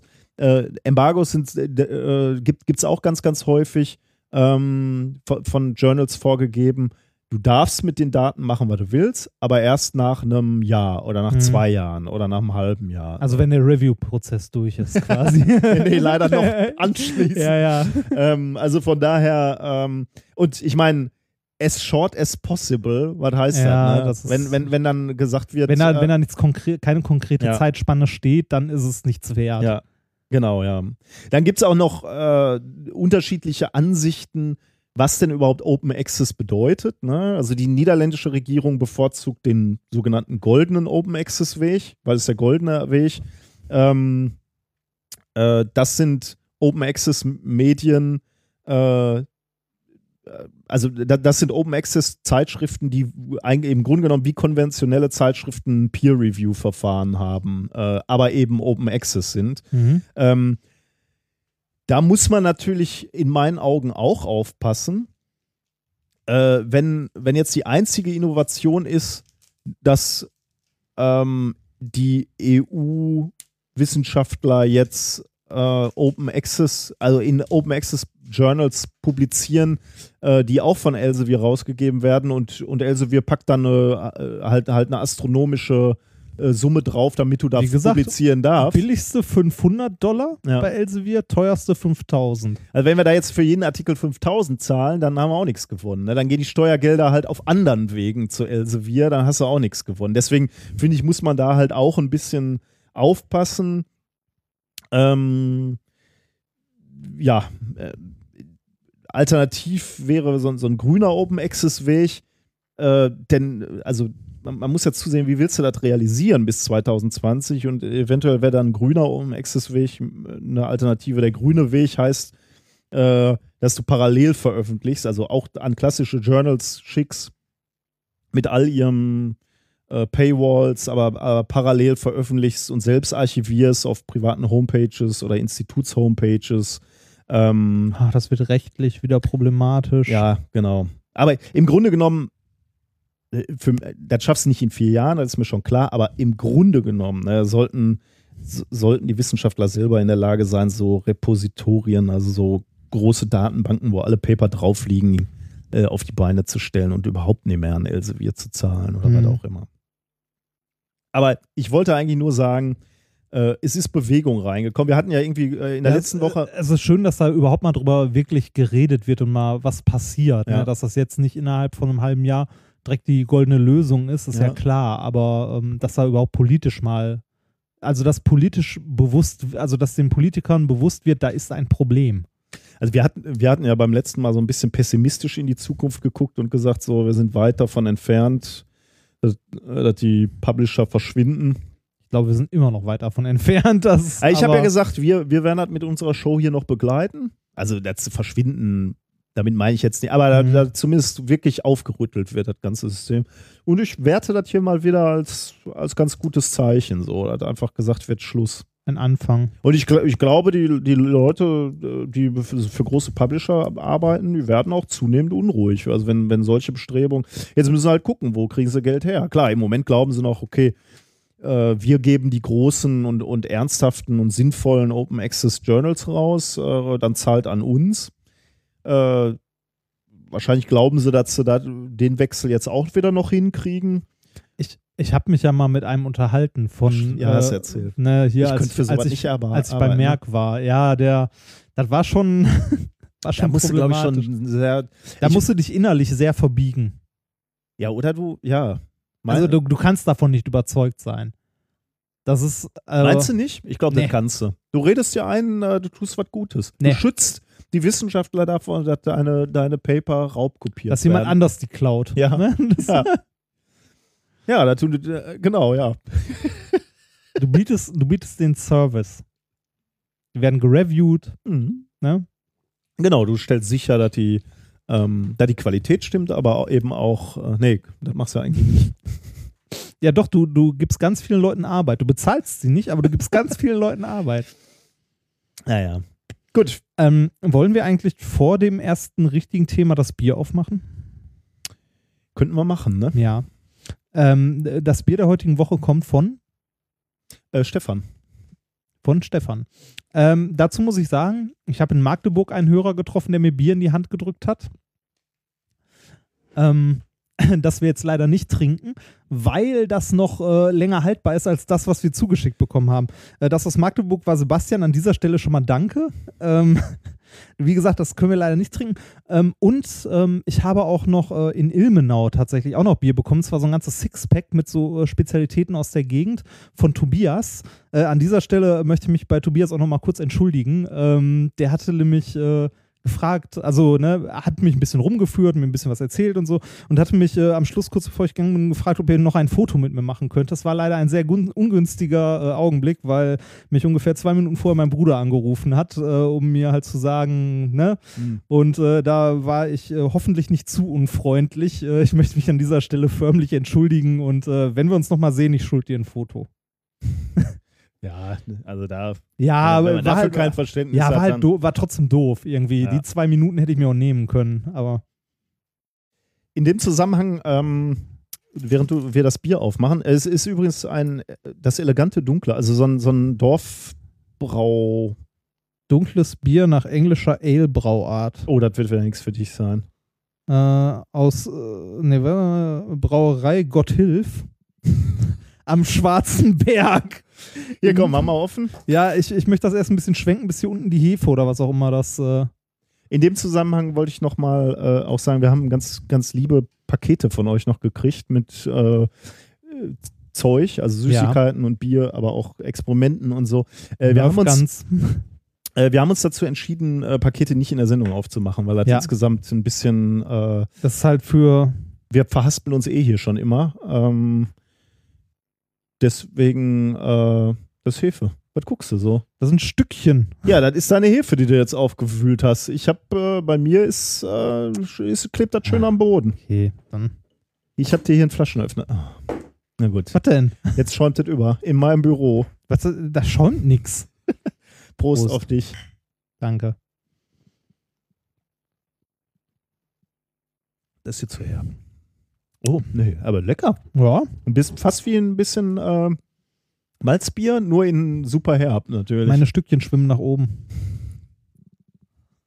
so, äh, ja genau, also wir machen auch keine Pakete auf. Ähm, Ja. Also wir freuen uns sehr darüber natürlich, aber in der Sendung muss das nicht sein. Richtig. Aber wenn da äh, nette Sachen drin sind, die wir in der Sendung einbauen können, machen wir das natürlich nachher. Richtig. Wie zum Beispiel die Nasendusche. Jalaneti. Ja. ähm, gut, sollen wir das erste Thema angehen? Ja, Oder bitte. hast du noch irgendwas? Nee, ich, äh, ich bin, glaube ich, durch. Ich habe mich bei allen entschuldigt und äh, Das erste Thema lautet Sechs Tage Werk der Sonne. Was ist in sechs Tagen entstanden? Mein bibelfester Padawan? die Welt. Die ganze. Ja, richtig. Ähm, Inklusive aller Lebewesen und Richtig. Pflanzen ja, und genau. Dinosaurier und Menschen gleichzeitig und so.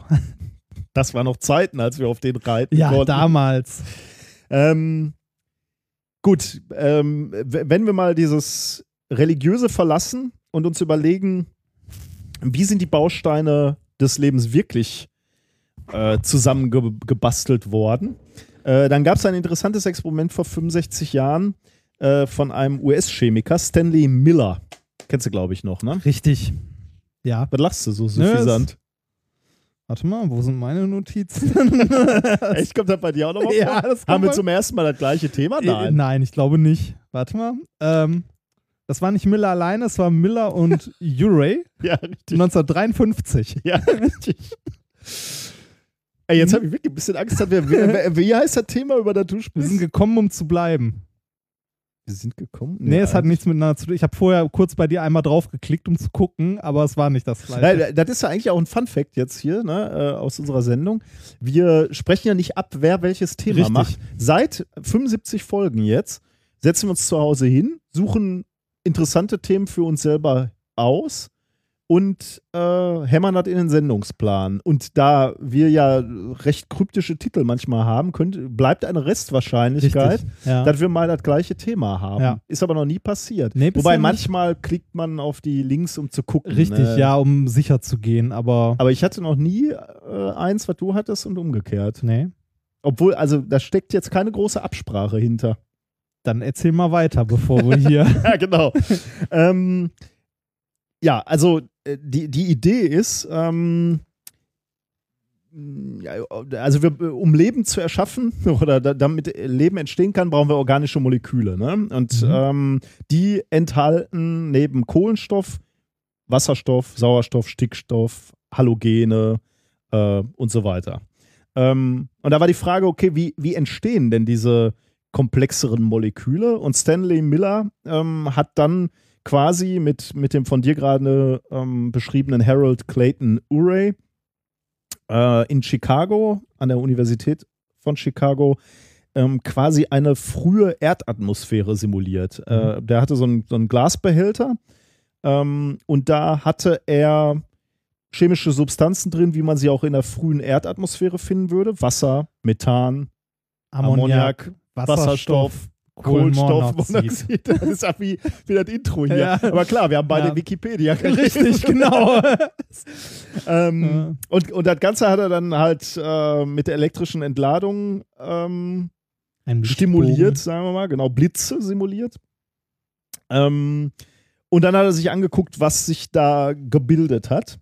Und äh, tatsächlich bildeten sich dann, äh, also er, er hat das Ganze gemischt dann äh, mit, ja, mit chemischen Methoden analysiert, Chromatographie, um genau zu sein, und hat dann rausgefunden nach einer gewissen Zeit, dass sich organische Moleküle gebildet haben. Ähm, also, Stanley Millers Vermutung war, dass ähm, Blitze dafür gesorgt haben, dass äh, organische Verbindungen sich gebildet haben. Ähm, insbesondere braucht man diese Blitze, um äh, iner äh, also die, äh, molekularen Stickstoff, äh, der inert ist, aufzubrechen. Also du brauchst in diesen Ja. äh, oder in, in vielen ähm, ähm, Molekülen oder organischen Verbindungen äh, steckt halt auch Stickstoff. Das Problem ist, dass erstmal dieser Stickstoff halt molekular vorliegt als N2 und du brauchst relativ viel Energie, um das aufzubrechen. Und da war halt schon immer die Frage, okay, wie, wie soll das gehen? Also wo, wo soll der Stickstoff aufgebrochen werden? Und, und der Ansatz von Miller war eben, äh, die Blitze können das tun. Übrigens, da mal ein ganz kurzer Einschub. Äh, zurück zu unseren Pilzpaten. Ja. Äh, da hatte ich so lapidar gesagt, äh, ja, der, ähm, wie war das? Die Bäume gaben äh, was ab an die Pilze? Zucker, ne? Mm, Boah, ich weiß es Ja, ja, nicht. die haben, glaub ich, Zucker gebildet Da war auf jeden Fall was mit Zucker. Ja, ja.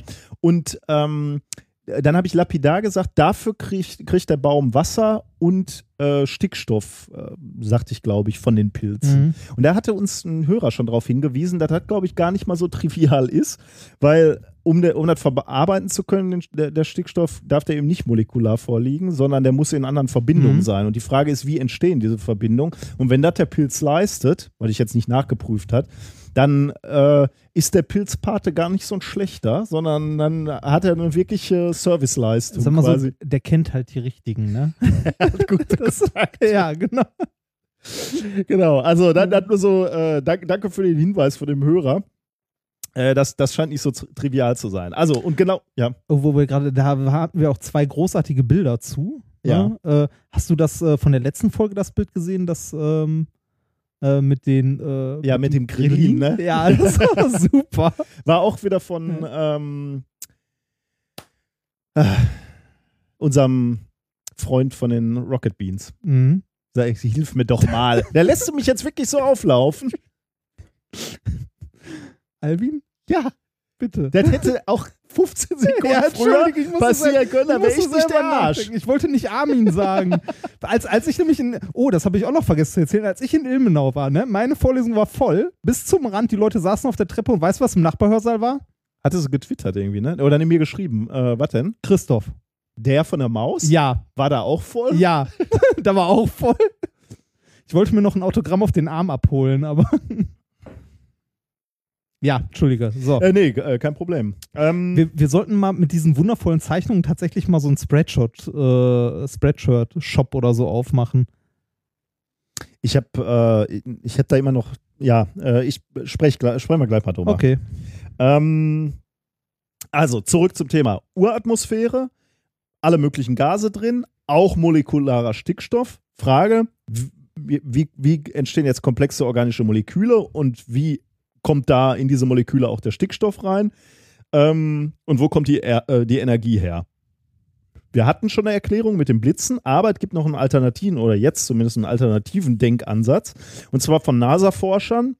Ähm, die können sich vorstellen, dass die Energie von kosmischen Ereignissen kommt und zwar von starken Sonnenstürmen. Und äh, das Paper, was sie rausgebracht haben, heißt Prebiotic Chemistry and Atmospheric Warming of Early Earth by an Active Young Sun. Ähm, Nature Geoscience 2016. Ausgangspunkt für diese Überlegung ist ein alter Bekannter. Der Olle, Olle Jupp. Jupp. Ja, wollte gerade sagen, das, wer könnte es sonst sein? Ja, unser, unser Lieblingsteleskop ähm, ist, äh, äh, ist mal wieder in der Presse. Nimmer müde, möchte ich, möchte ich sagen. ähm, der Olle Jupp hat nämlich ähm, junge Sterne beobachtet, also offensichtlich nicht äh, in unserem Sonnensystem, äh, sondern äh, weit entfernte, äh, sonnenähnliche junge Sterne und hat äh, festgestellt, Ich muss direkt an so einen Mercedes-Händler denken. Da stehen ja auch mal vorne die jungen Sterne. Das ist schlimm, oh ne? Gott, Ja, ich bin, siehst du, Stadtkind geschädigt. Ähm, was der Olle Jupp dann festgestellt hat, ist, ähm, dass ähm, diese jungen Sterne im Vergleich zu älteren Sternen wie unsere Sonne viel häufiger sogenannte Su- Superflares ins Aus, äh, All hinausstoßen. Ah. Äh, und das sind so Strahlenausbrüche, ähm, die einhergehen mit koronaren Massenauswürfen. Also die kennt man ja von, von diesen so Bildern. Niesen, so eine niesende Sonne. Also- Okay.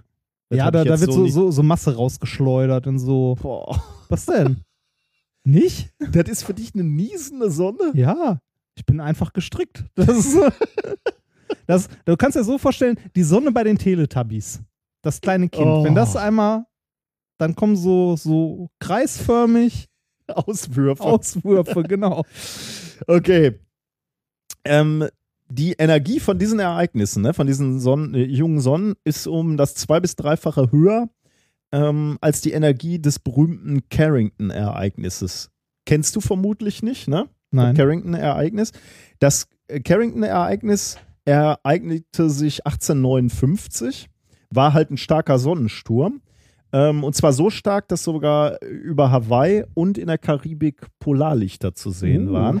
Und nicht nur das in höheren Breiten, also beispielsweise in Nordeuropa oder Nordamerika, ähm, äh, konnten Starkströme in äh, Telegrafenleitungen beobachtet werden. Und zwar so stark, dass Telegrafenpapier Feuer gefangen hat. Oh. Also das finde ich schon ein bisschen krass schon so. Also wenn, wenn Das ist schade, dass man da noch nicht so die Mess. Äh, wobei, wenn das heute passieren würde, wäre auch nicht so. ja genau. Also die, ich weiß gar nicht, Ja. was mit unserer Elektronik passieren würde. Also da wäre, also Brutzel. ich hoffe, der, den Versicherungen ist klar, dass sowas passieren kann. Und zwar ähm, Ja, Naturkatastrophen sind doch immer Ach ausgeschlossen. stimmt, ja, ja, genau. ja, genau. Das stimmt, ja. Ähm, es gibt nämlich Eisbohrkernuntersuchungen, äh, wo mal geschaut wurde, wie oft so ein äh, Ereignis im Mittel passiert. Ähm, und da sieht man so, alle 500 Jahre passiert sowas. Also ist jetzt gerade mal 150 her, ne? Also Ja. wir, sind, wir sind safe. Uns passiert das nicht. Wobei, das ist ja auch immer nur Statistik, ne? Kann auch, kann auch passieren. Ähm, ja, es, äh, also aus den Beobachtungen schließen die Forscher jetzt, also die Beobachtungen von, von diesen jungen Sonnen, äh, schließen die Forscher jetzt, dass unsere Sonne vor vier Milliarden Jahren auch deutlich aktiver war äh, und dass eben häufiger solche Sonnenstürme über die Erde, äh, äh, wie sagt man, rübergeschwappt sind. Ja. Das war jetzt ein schlechtes Wort, Ja. aber ist halt Herein- öfter passiert. Hereinbrechen. Richtig, ja. Ähm, also die Forscher schätzen, dass diese, die Häufigkeit von, äh, von, von so Super Carrington-Ereignissen äh, etwa 250 pro Tag gewesen sein könnten. Die treffen aber natürlich nicht alle die Erde, weil, Ja. äh, weil diese Sonnen, äh, diese Ausbrüche gehen ja auch mal in andere Richtung.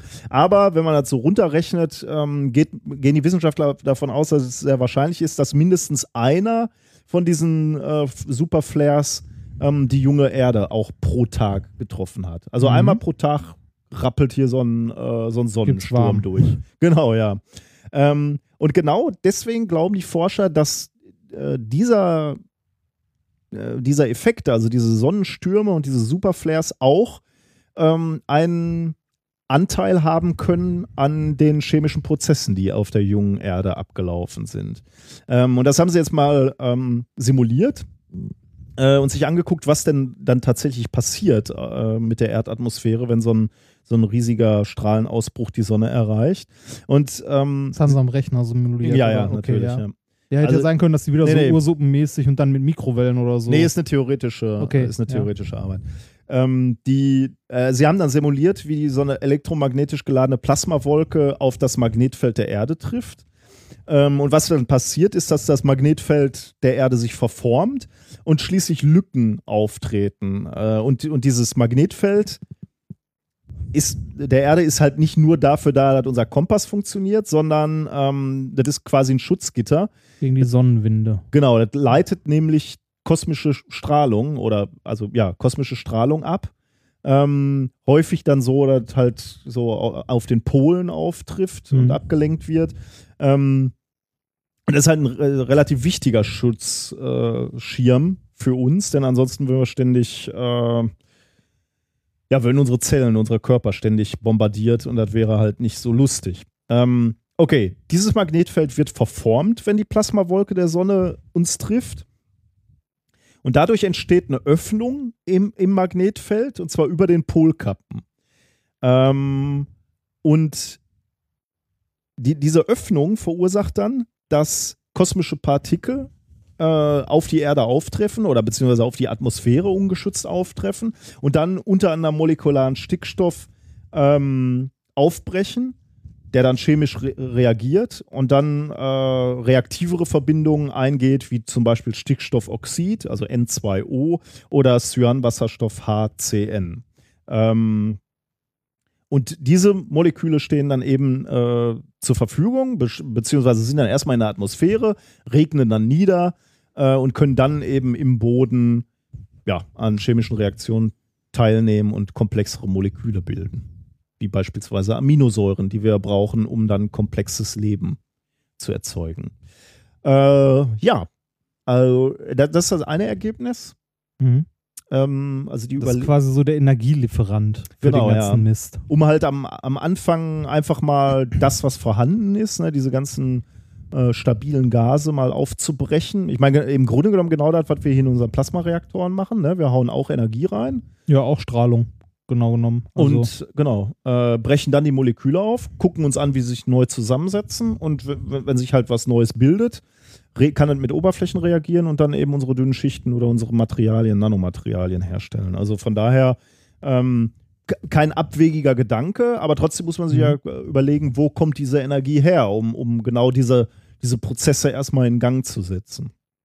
Und ähm, es gibt noch eine, noch eine Überlegung, äh, die, die auch in diesem Artikel steht, ähm, wofür diese Superflares auch noch gut sein können. Ähm,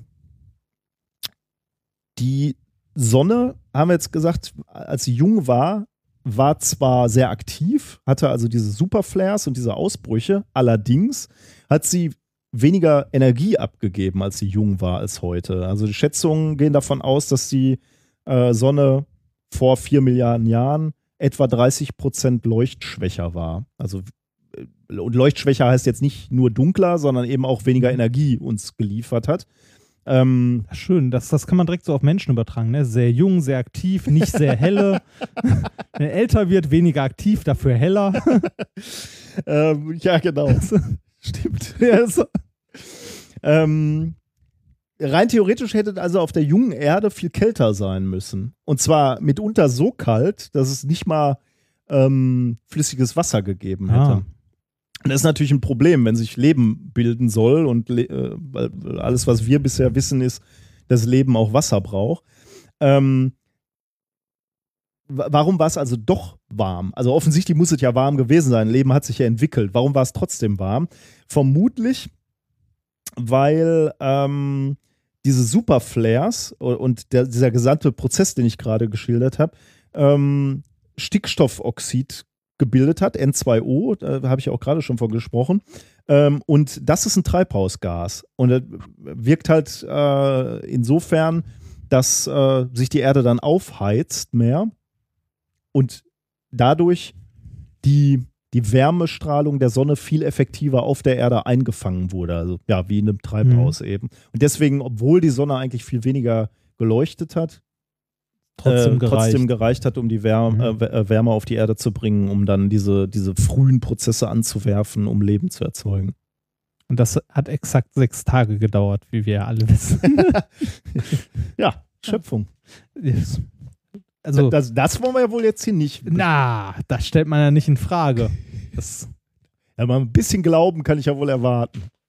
es, es gibt auch einfach Fragen, die stellt man nicht, finde ich. So. Ich habe, äh, ich weiß nicht, gestern oder vorgestern ein äh, Bild von Luke äh, vertwittert, der ein Nudelsieb auf dem Kopf trug. also von meinem Kater. Ja. Und da hat tatsächlich jemand gefragt, warum steht ein Nudelsieb auf dem Schreibtisch? Das ist eine Frage, die man in, einer, in einem Männerhaushalt nicht stellt. Ich stellen sollte. Ja.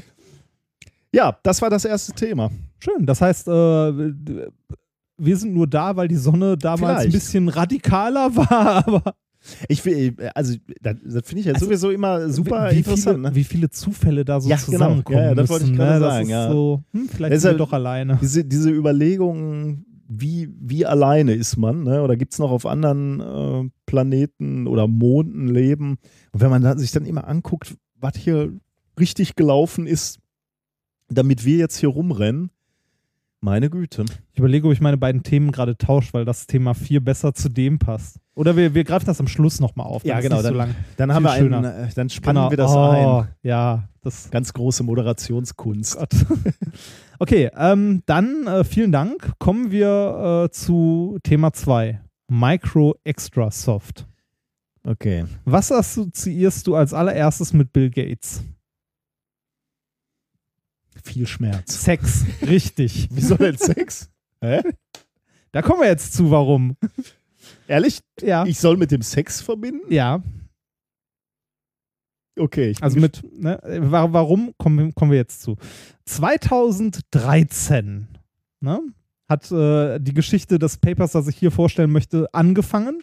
Und zwar hat 2013 Dr. Ara, oh Gott, Aravind Vijay Aragahavan, Heißt unser Doktor das nicht auch VJ? ja, ja, das, das ist ist eigentlich ein geiler, cooler Ja, Name, da- das, oder? das ist ja aber ein Wort. VJ Araga. Wie, warte mal, VJ Araga.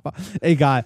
Ähm, eine Förderung in Höhe von 100.000 Euro erhalten und zwar von der Bill and Melinda Gates Stiftung. Ah, Ähm, sollte man nämlich nicht vergessen, Bill Gates, auch der hat unglaublich Ja. viel Geld, ähm, ist aber, äh, also zumindest, ähm, vielleicht machen es andere auch und treten es noch weniger breit als er, wobei ich schon finde, dass Bill Gates das nicht besonders breit tritt. Ähm, der hämmert äh, unglaublich viel Geld von seinem Vermögen, halt in Form einer Stiftung, unter anderem über diese Bill und Melinda Gates Stiftung, halt in, ähm, halt in Forschung und in humanitäre Zwecke, Entwicklung in dritte Weltländern und so weiter und so weiter. Und das, was er hier bekommen hat, diese erste Förderung der Bill und Melinda Gates Stiftung, äh, war für die Entwicklung neuer Kondome. ah. Deshalb Sex. Ähm, und der äh, Herr Dr. Vijay Aragahavan beschäftigt sich unter anderem mit einem Thema, das äh, uns auch sehr vertraut ist, und zwar Graphen. Sehr schön, ja. Ja. Bin ich auch drüber gestolpert, habe ich aber nicht gelesen, freue ich mich, dass du halt machst. Ist ja, Ja. eher so dein Thema. Ja, ähm, zu, ja danke. zu, äh, zu dem Graphen ne, ähm, sagte der, also wir sind immer noch in 2013 damals, als er diese, diese erste Förderung in Höhe von 100.000 Euro bekommen hat, sagte der Herr Dr. Vijay Aragahavan, Since its isolation in 2004, people have wondered when graphene will be used in our daily life.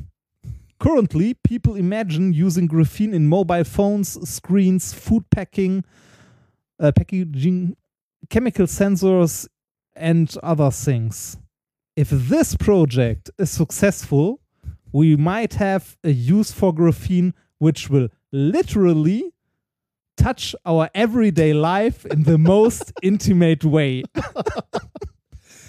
Kleine Brötchen backen die innen dann nicht. nee, aber, aber ist geil, oder? Also ich meine, recht hat er.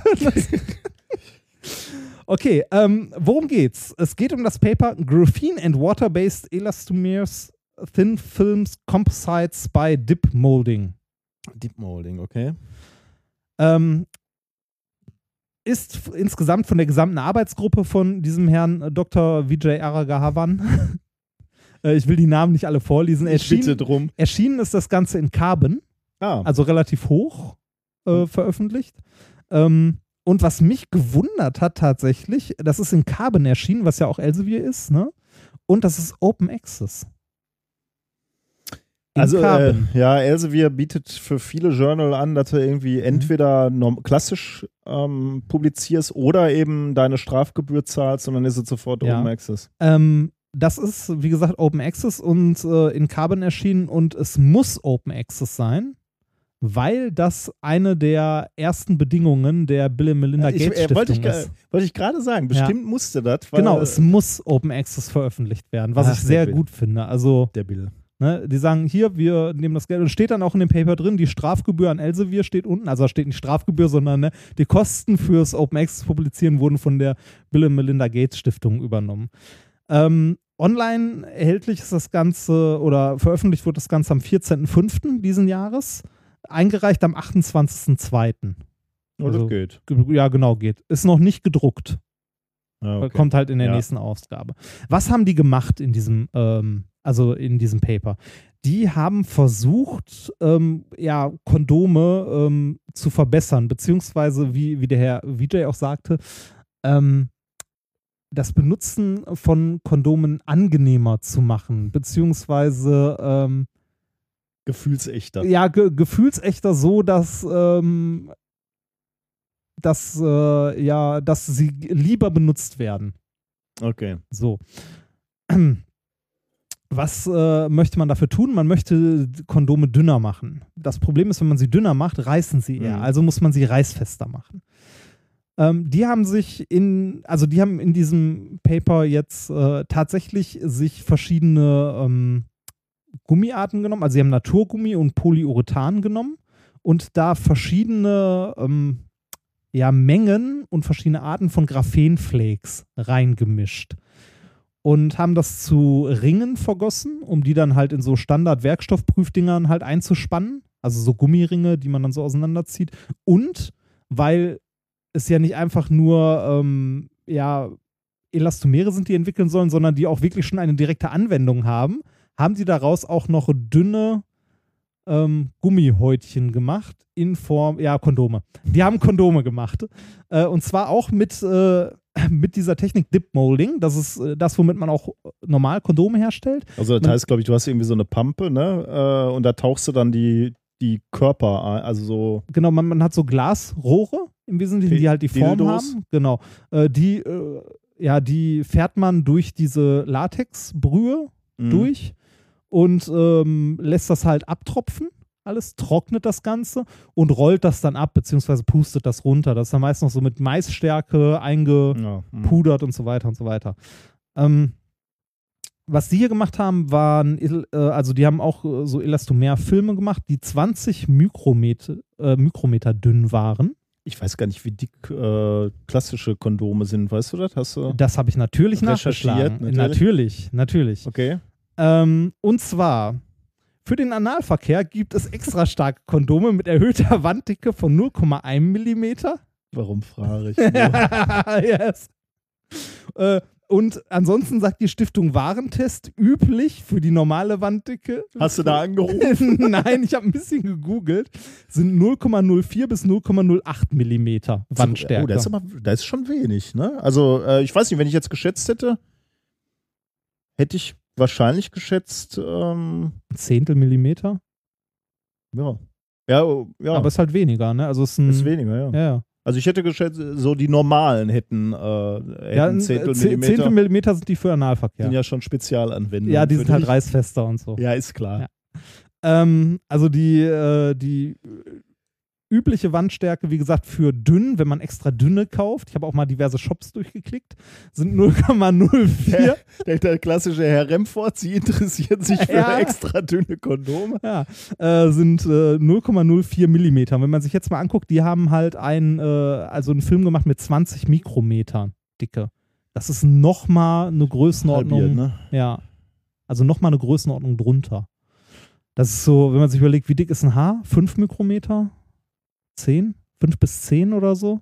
Das meine ich Haar. Ist das nicht dicker sogar? Echt? Äh, ist das nicht sogar 100 manchmal? Ich, ich guck mal kurz. Äh, kannst du schon mal weiter Ja, erzählen? Ähm, also die haben diesen 20 Mikrometer dünnen Film gemacht und die Ringe und die entsprechend getestet. Und ähm, die haben nicht einfach nur so, Gra also die Frage ist ja, wie haben die Graphen gemacht, ne? Weil, also das sage ich ja auch immer, überall, wo man von Graphen liest, liest sich das so, ne? als würden wir das in Meterbahnen irgendwo rausziehen, was einfach mal nicht stimmt. Äh, die haben das mit einer, also was für klassische Methoden kennst du, um Graphen zu erstellen? Also du kannst ein, äh, du kannst ein äh, Graphitkristall nehmen und da eben einzelne Lagen abziehen und Genau, wie, wie, wie heißt der Fachbegriff dafür? extrafolieren. Genau. Extra- genau. Wobei da gibt es auch äh, unterschiedliche Methoden. Ne? Da kannst du halt wirklich abziehen mit einem äh, mit einem Klebeband. Ja. Ja, oder mit einem Stempel oder Ja. so. Äh, das kannst du aber, glaube ich, auch im Ultraschallbad machen und dann halt über die über Ultraschall eben einzelne Lagen Mhm. abtrennen. Ja, also das ist ein Verfahren und dann, ja gut, dann gibt es unsere, ja, die typischen CVD-Prozesse, also Plasma, Heißwand haben wir, so glaube ich, hier auch schon mal genau. erklärt. ja. Äh, die haben die äh, Exfoliation benutzt, haben ähm, nämlich nicht einfach Graphen benutzt, sondern Graphenoxid Mhm. und äh, reduziertes Graphenoxid. Frag mich nicht, was der Unterschied ist. Ich bin kein Chemiker. Äh, das ist auch eine, äh, eigentlich ein Herstellungsverfahren. Ne? Die, du startest dann aber mit äh, G- Graphenoxid oder. Ja, äh, die, die starten mit Graphit, oxidieren Ne? das, die Ah, okay, Oberfläche mhm. und ziehen dann halt die oberste Schicht ab und haben dann Graphenoxid. Achso, dann haben die. Achso, Ja, ich, ja, da, ich dachte, genau. durch den. Äh, durch den, durchs Reduzieren wür- würde dann. Ähm, Nee, die, also die haben einmal Graphenoxid und einmal reduziertes Graphenoxid benutzt. Aber reduziertes das reine- Graphenoxid Frag mich dann. nicht. Keine Ahnung. Ja. Okay. Da können wir, da müssten wir an die Chemiker weiterreichen. Ähm, ist auch hier, also ist hierfür auch insgesamt nicht so, nicht so wichtig. Die haben auf jeden Fall verschiedene Arten Graphen benutzt. Aber das klingt jetzt für mich nicht so, als wäre das ein massentauglicher Prozess, oder? Also äh, ma machst du damit riesige Mengen, um da so, so ein Becken aus deinem Gummisirup zu füllen? Ja, da, äh, da kommen wir jetzt zu. Okay, Ne? mhm. Die Frage ist ja wie viel braucht man von dem Zeug? Ja, ja, okay, stimmt. Ähm, also die haben äh, also Graphitblöcke genommen, die Oberfläche oxidiert und dann das Graphit abgelöst, gereinigt äh, und so weiter. Das Ganze nennt sich Hammer-Methode, also mit U. Also de deshalb Wie da das sta- Auto. ja, ja, genau, das stand halt in dem Paper auch nicht mehr erklärt. Ich hätte jetzt nachgucken müssen, Hammer-Methode, okay, was ist Ja, das? ja. Und die halt Ja. nachlesen müssen, das war mir aber zu viel. Äh, kurz gesagt, die haben halt Graphenoxid erzeugt und haben das in ihre verschiedenen Gummimischungen in verschiedenen Konzentrationen reingehämmert. Ähm, das Ergebnis dabei ist, äh, dass die äh, Flakes sich in, also als allererstes Mal gut im Gummi verteilen. Also man kann die einzelnen Flakes nachher noch sehen, die klumpen nicht zusammen. Okay, das ist schon mal wichtig. Genau. Ähm, dadurch, dass die Schichten, die die gemacht haben, so dünn sind aus dem Gummi, konnten die die tatsächlich noch einfach optisch untersuchen. Also es gibt in dem Paper, äh, könnt ihr euch mal angucken, ist ja Open Access, äh, wirklich ein paar schöne Bilder, wo man die Verteilung der Flakes in dem Gummi auch sieht. Ähm, und die haben es geschafft, das Elastizitätsmodul um 50% zu erhöhen durch die Beimischung von 0,1 Gewichtsprozent Graphenoxid. 0,1 Gewichtsprozent Ja. und dadurch erhöhst du die Reiß. Äh, das, ja, ja Elast- genau. Also das ja. Elastiz Elastizitätsmodul, da muss man jetzt ein bisschen vorsichtig sein. Das heißt, Elastizitätsmodul hat aber also hat nicht direkt was damit zu tun, ob etwas elastisch ist, sondern wie du schon richtig Okay. sagst, ob etwas reißfest ja, ist. ja. Weil das Elastizitätsmodul beschreibt, wie viel Kraft du einer elastischen Verformung entgegensetzt. Das heißt, äh, je, je mehr Widerstand gegen eine elastische Verformung, desto größer ist das Elastiz äh, Elastizitätsmodul. Das heißt zum Beispiel, Stahl hat ein hohes Elastizitätsmodul und Gummi ein niedriges. Mhm. Jetzt könnte man ja sagen, okay, ist ja eigentlich blöd, weil man will ja was, was haben, was sich ausdehnen kann. Es soll ja ein dünner Gummifilm sein. Ähm, das haben die auch, also im Grunde ist auch das, was die gemacht haben. Die haben sich ein, also die haben ein Material genommen, eine Gummimischung am Anfang, die sehr weich ist und extrem dehnbar, aber nicht reißfest ist. Mhm. Und haben dann diese Eigenschaft der Reißfestigkeit hinzugefügt Graphen. durch das Graphen. Das heißt, sie haben ein Material erschaffen, das es vorher so nicht gab. Das heißt, es ist, in, also es ist enorm dehnbar, es ist äh, sehr, sehr weich und zusätzlich reißfest durch das Graphen. Und zwar durch diese unglaublich dünne Menge, äh, unglaublich kleine Menge von 0,1 Volumenprozent. Also, was ich interessant finde, ist, äh, oder wo dann auch so die Grenze meiner Vorstellungskraft ist, ähm, 0,1 Volumenprozent Graphen, ne? Ja. Das heißt, da liegen irgendwie einzelne Flocken drin, ne? Ja. die sich nicht berühren im Zweifelsfall. Ja. Und trotzdem erzeugst du eine, Ja. eine höhere Das haben, Reißfestigkeit. das haben die da auch noch grob erklärt. Da bin ich aber ausgestiegen, als ich das Paper gelesen habe. Das hat was damit zu tun, warum diese Gummi- oder Kunststoffe äh, elastisch sind. hm. Weil sich da irgendwelche, ähm, Ketten. also ja, weil sich da irgendwelche Ketten halt dehnen oder so und das Graphen äh, verhindert dann irgendwie, dass, Ah, okay. dass die sich halt so ausdehnen wie sonst und Ja, okay. Also, Also das stört Müssen, müssen wir sich mal angucken, aber äh, kann, man, kann man nachvollziehen. Ähm, aber sonst würde man halt warten, erwarten, okay, dann hast du zwar diese Reißverhinderer drin, äh, das Graphen, aber dann reißt es halt genau an den Stellen, wo kein Graphen ist. Ja. Ne? Aber ja, wenn man. Okay, Jetzt, wenn, aber es ist, also dadurch, dass es homogen verteilt ist, Mhm. also gut verteilt ist. Also die, wie gesagt, haben halt mehrere Mischungen gemacht und bei der, der besten Mischung, die sie hatten, waren halt 0,1 Volumenprozent drin und äh, 50 Prozent, also eine 50-prozentige Erhöhung des äh, Elast also der Reißfestigkeit. 50 Prozent reißfester und äh, es gab noch eine andere Größe, ähm, die, ich glaube, die Verformung nach Riss die sagt auch noch was über die Stabilität aus. Also wie groß, wenn es gerissen ist, die Verformung danach Hm. ist.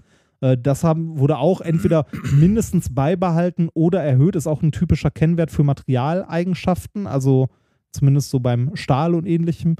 Ähm, aber wa- was ich zumindest, was man sich noch halbwegs, also ich konnte damit nicht so viel anfangen, womit ich aber, also womit man auch als Physiker was anfangen kann, ist halt das Elastizität, das Modul, das E-Modul. jetzt weiß ich auch, warum man immer E-Modul sagt, weil Elastizitätsmodul einfach ein Zungenbrecher Ja. ist. Äh, also, ne, das deutlich zu erhöhen und äh, dadurch reißfester zu machen. Das heißt, man kann Gummis machen, die dünner sind und trotzdem reißfest. Und wann kommen jetzt deine Black Mamba-Tüten da in, in Handel? Äh, das dauert noch eine Weile. Warum? ja, weiß Es gibt ich noch nicht. keine klinischen. ja, Studie, komm, ne? äh, wobei da ist halt Graphen, ne? Ja, willst du das an deinem Kohlenstoff. Teil haben? Ist ja egal. Ja, das, mein Gott. Ja, wer denkt an. Na gut, okay. Ja, das oder Kinder. nee, ähm, um das Ganze äh, rund zu machen und abzuschließen, abgesehen von dem, äh, von dem unnützen Faktenwissen, das es bis jetzt gab, habe ich noch äh, eins, das mir unterwegs, also als ich halt nach der Wandstärke gesucht habe, habe ich noch anderes unnützes Faktenwissen gefunden.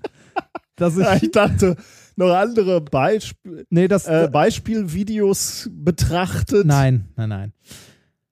So, im, äh, wie denn? Ich habe kein Internet da, wo ich wohne. so. Und es, im Ersten Weltkrieg gehörten Kondome zur Standardausrüstung der Soldaten. Oh Gott, ehrlich. Die das, deutsche- jetzt kommen aber Dramen. Die deutsche, französische und britische Armee verteilte Kondome unter den Also, Soldaten. warte, jetzt kommt eine Die- wichtige Frage. Wandstärke 0,1 Ja, oder ja. Wandstärke 0,04? 0,04, nehme ich mal. Ähm, die US-Armee jedoch nicht, sodass äh, US-Soldaten häufiger unter Geschlechtskrankheiten litten als Angehörige anderer Armeen. ja. Pimpern fürs Vaterland. das, Ja, du bist im Feindesland, ne? ja. Da, Ah, na komm, das lassen wir mal. Das Ja, ist ein schlimm. Thema. Krieg wollen wir nicht. nee. Äh, ich Aber ich, ich fand es trotzdem interessant, dass es zur Standardausrüstung Ja, okay, der ja. Soldaten geführt. Ja, naja. ähm, ich äh, habe äh, zwischenzeitlich mal kurz ähm, recherchiert, wie dick so ein Haar ist. Ja, und? Ein europäisches Durchschnittshaar hat ungefähr eine Dicke von 0,07 Millimeter. Äh, 0,07, 07. das sind Also, 70 ja. Mü, also Ja. 70 Mikrometer. Ja. Boah. Also Das heißt dünner äh, als ein Haar. ja. Das ist Ja. nicht schlecht. Asiaten haben dickeres Haar. Afrikaner auch. Mhm. Ah ne, ja doch. Ah ne. Ach, ich weiß, was weiß ich. Also so in der Größenordnung. Über Haare müssen wir jetzt nicht sprechen. Haben wir sowieso nicht. Gut. Ähm, Das war Thema Nummer zwei. der, das Graphenkondom. Sehr schön. Genau. Ähm, kommen wir zur, zum Experiment der Woche, ne? Ja, stimmt. Wir hatten ja ein Experiment.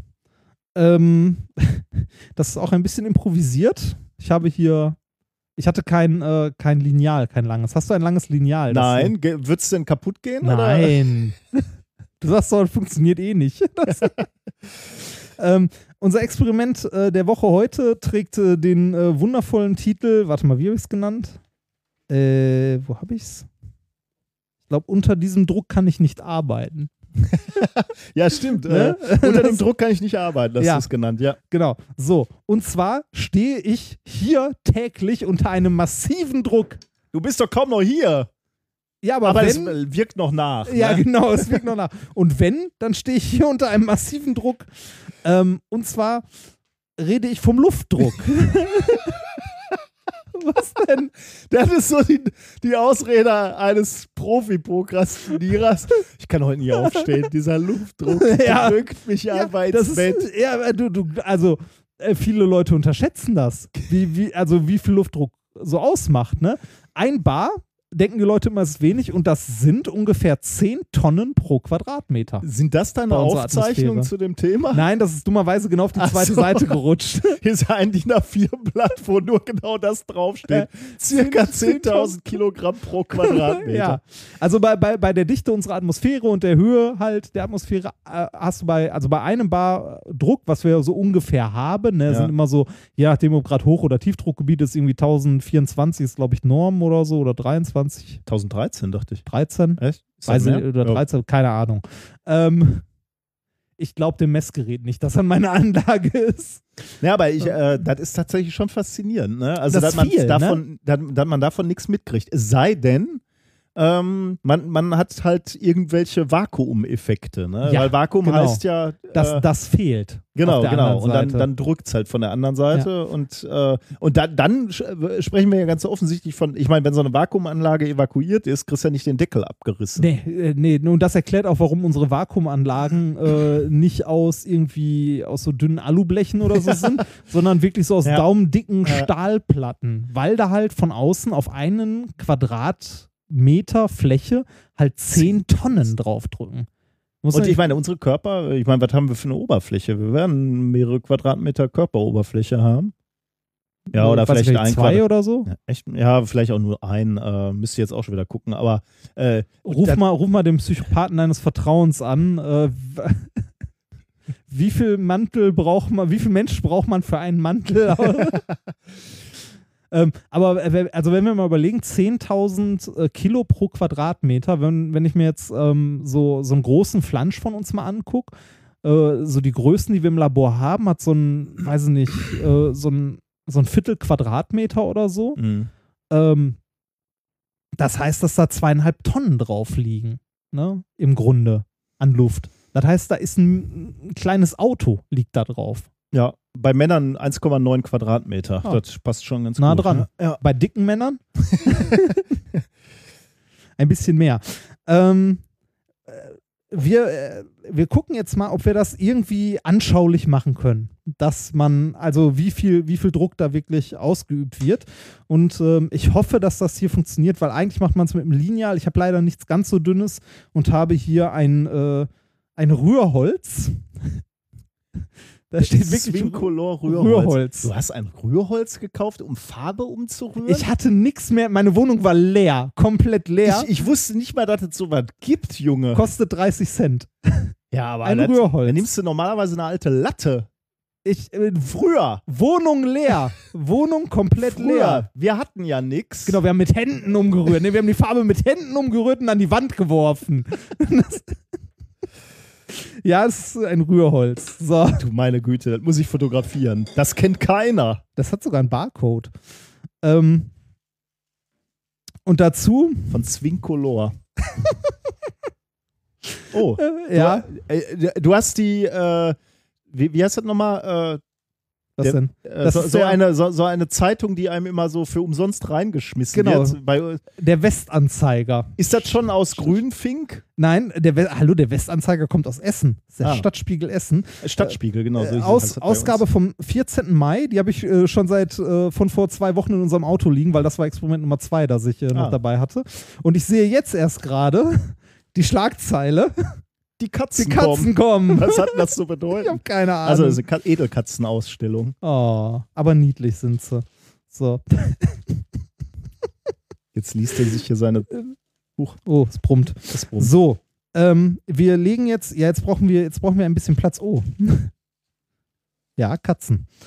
So, Also du breitest jetzt hier äh, ein so ein Zeitungsblatt aus. Genau. Und zwar wirklich nur eins, ne? genau, so eine wirklich, ganz dünne, wirklich nur eins. Und das Seite. sollte nach Möglichkeit auch möglichst glatt sein, eigentlich. Aber das wird hier wahrscheinlich schwer werden. Oder relativ schwer werden, weil hier auch noch dieser Spalt genau ist. Das wird wahrscheinlich ein Desaster werden. Okay, unter, So. unter diese Zeitung. Genau, also ich- diese, also ich diese hab- ich- Zeitung ich hab liegt jetzt hier so- flach. Genau, so eine Doppelseite Zeitung, genau ausgebreitet. Nehme jetzt das gute Rührholz. Ich muss mir dann ein neues kaufen, wahrscheinlich, wenn es funktioniert. Mein Gott. Unter die, Ja, ich fotografiere das mal. unter die Zeitung, sodass noch ein kleines Stückchen vorne rausguckt. Mhm. Irgendwie liegt hier zu viel Kram auf dem Tisch. Definitiv. So, äh, drücke das, also streiche das nochmal so Was glatt, ist das hier eigentlich? glatt darüber. Ist das eine Rechnung, die ich noch bezahlen muss? äh, weiß ich nicht. Oder hast du das Glatt. nicht hingelegt? Ich, habe dachte, das nicht hingelegt. Oder Okay. irgend, oder, weiß ich nicht, von Ja. wann ist denn die? Äh, da wurde Argon Ist für geliefert. ein Argon-Bündel, ne? Mhm. Muss ich das bezahlen noch? Weiß ich nicht. Lassen? Müssen wir mal fragen gehen. So, ähm, also wir haben hier jetzt äh, das Rührholz Ja. Zu zwei Dritteln unter, ja, oder ein bisschen mehr als zwei Drittel sogar unter die Zeitung gelegt, die möglichst glatt gemacht. Mhm. Auf der Zeitung liegt nichts drauf, also ich nehme das jetzt mal darunter. Das ist wirklich nur die Zeitung. Das heißt, das Einzige, was jetzt auf die Zeitung drückt, ist die Luft. Und es wird, ich bin mir so Das sicher, ist- dass das nicht Das funktionieren verwirrend. wird. Ne? Können, können wir das irgendwie noch äh, runterlegen? Ich kann, so? ich kann das mal kurz abnehmen, dann kann ich halt nur nicht reden. Nee, ja, nee, dann lass lieber. Äh, aber kannst du Oder nicht ich, so stehen ich bleiben? probiere es So, von doch hier. gut, ja. So, ähm, Okay. Ich glaube irgendwie, dass das nicht funktionieren wird. Du hast gesagt, du hämmerst jetzt auf deinen Rührstab, ne, der an einer Genau. Ich hämmer jetzt auf das Rührholz. Ja. Und ähm, ich würde erwarten, dass es bricht, weil hier jetzt auf die Zeitung die komplette Luft. 10.000. Genau. Ich probiere es. Okay, ich werde es filmen. Moment, noch nicht. Mach- Mit Zeitlupe. Natürlich. Ach, gut. Ich hau Und- so direkt von hier Ja, einmal volle Kanne kann durch, ne? Kann ich? Ja. Okay, jetzt ist Uh. viel durch die Gegend geflogen. Ja. Was ist das denn? Wieso ist denn der Stuhl kaputt oder was ist Was, das da? Achso, ja, keine Ahnung. Also, ja, ja, dein Rührholz für 30 Cent ist, ist kaputt, gebrochen. Ne? Ja. Keine Kosten und Mühen, wenn ich. Ich würde es gerne mal in Zeitlupe sehen, ob ich hier wirklich nur das Holz erwischt habe. Oder Das war so schnell, ich konnte da selber nichts drauf sehen, muss ich sagen. auch nicht in Ähm, Zeitlupe. Nee, das weiß ich noch nicht. Äh, das habe ich jetzt noch nicht überprüft. Ich muss nur ein bisschen vorspulen. Ja, ich, äh, Da ich habe ich hab gedacht, ich Achtung. brauche einen ordentlichen Ruck. Achtung. Zack. Ah, Ja, hätte ich. von der anderen Seite. Film. Meinst du? Ja, äh, wir können das nochmal probieren mit dem Rest vom Rührholz. Was, was erwartest du denn, was man mehr sieht, wenn, wenn man Weiß von der ich anderen nicht. Seite filmt? Ja, wobei dann wird auch. Äh, hm, Ja, da siehst du nichts. Also, das ist aber schade. Wie, aber was, was wolltest du denn sehen? Ich will sehen, wie das bricht. ja, das ist unter der Zeitung gebrochen, ne? Da siehst du nichts. Mm, Ich würde sagen, das ist hier an der Kante Ja, gebrochen. vielleicht. Aber das Komm. geht so schnell. Warte mal, Okay, du willst nochmal. ich probiere nochmal. Jetzt nehmen wir mal nur die halbe Zeitung.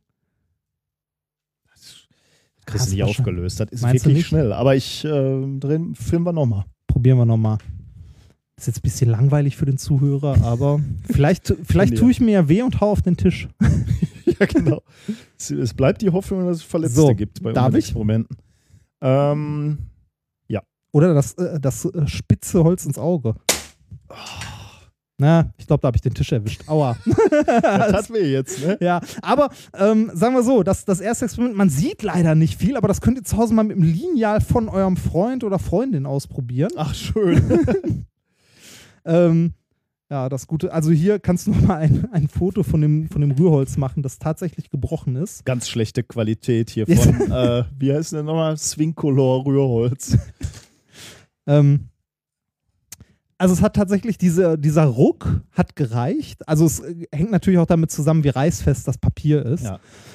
Zeitung- das- Zeitungspapier- Hast du das jetzt gerade kaputt gemacht oder ist das gerade auch während des Nee, das ist gerade beim zweiten gerade gerissen, Ah, beim okay. ersten nicht.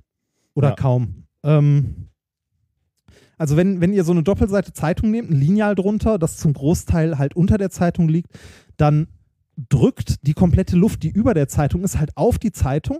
Wenn ihr auf das Holz schlagt, möchte das, also würde das Holz ja auf der Tischseite hochgehen. Das kann es aber nur, wenn Luft unter die Zeitung strömt. Mhm.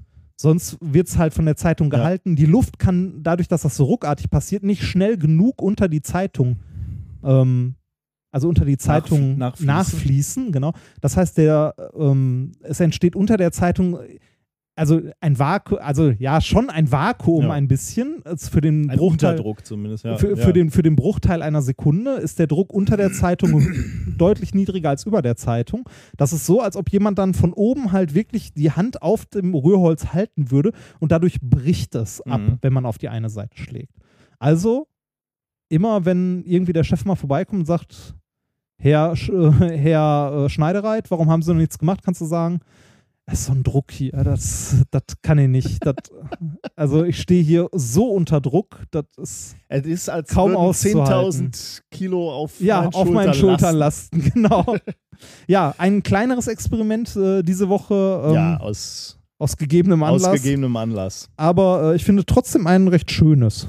Vielleicht könnte ich das kleben, wenn ich das mit Tape jetzt wieder. Na, ja, Das ist ja die So. eigentliche Erkenntnis für mich, ne, dass es Rührhölzer gibt. ja, das wieder was gelernt, Herr Wörl. Wieder was gelernt. so, ähm, dann würde ich sagen, machen wir jetzt Musik. Ja, ähm, wir haben wieder Musik.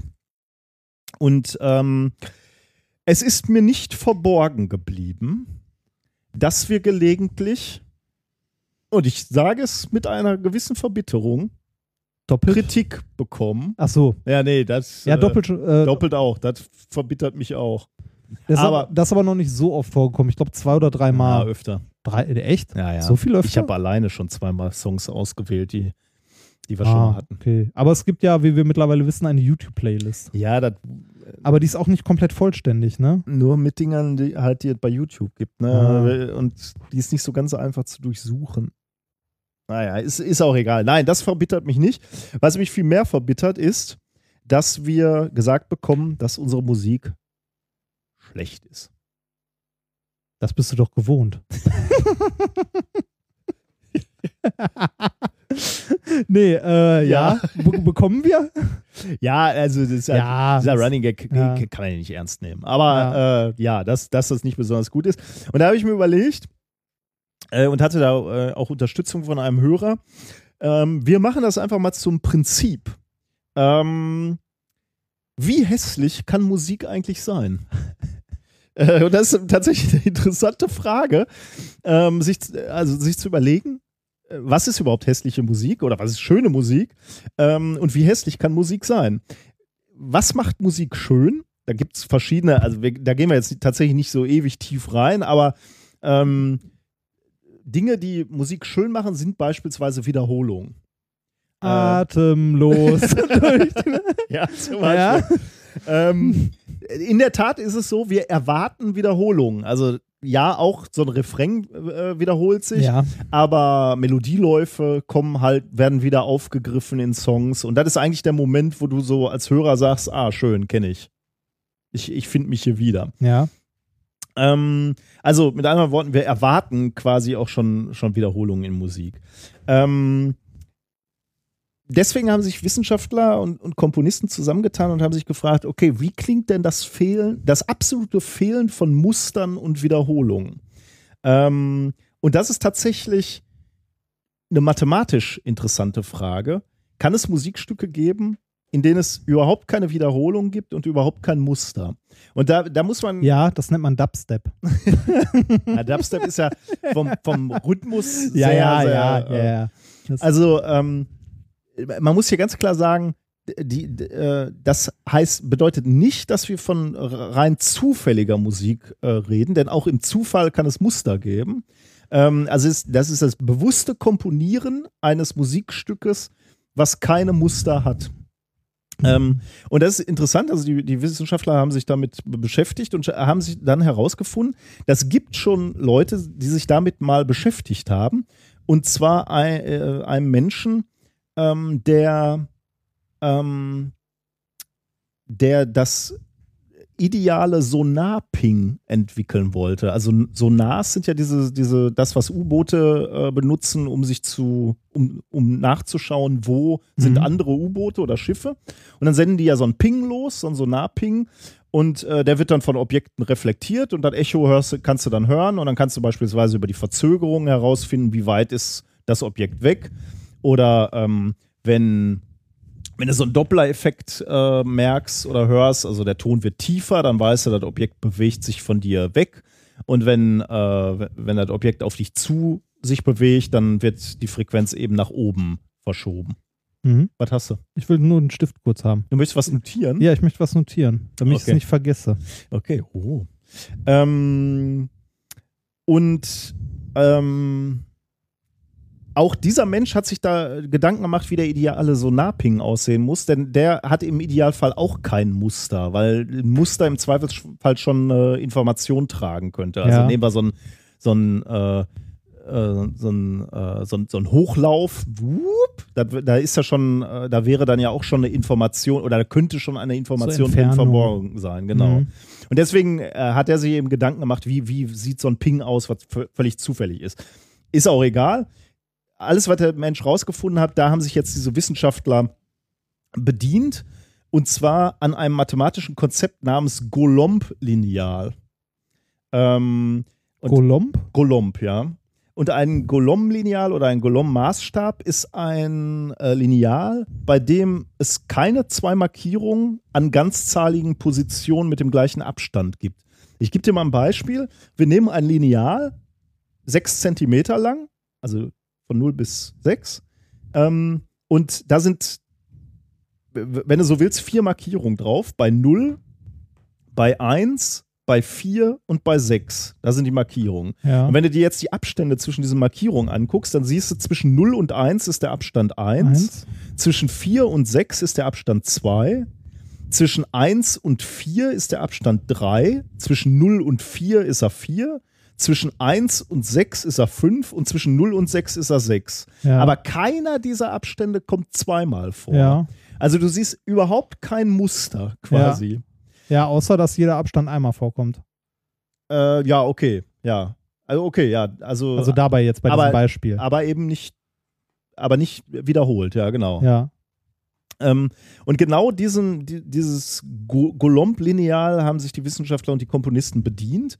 Und zwar sowohl ähm, haben sie die Töne, also die zeitlichen Abstände entsprechend ähm, gestaltet. Also du kannst keine Rhythmik erkennen Mhm. aber auch die Tonhöhe. Also du hast halt ein, äh, auf dem Klavier 88 Töne, keins wiederholt, kein, kein Ton wiederholt sich.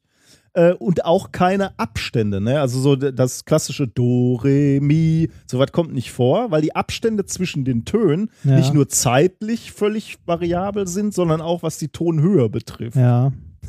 Das ist, Du hast schon richtig Bock, ich das hab, ja, zu ja, ja, ja, ja.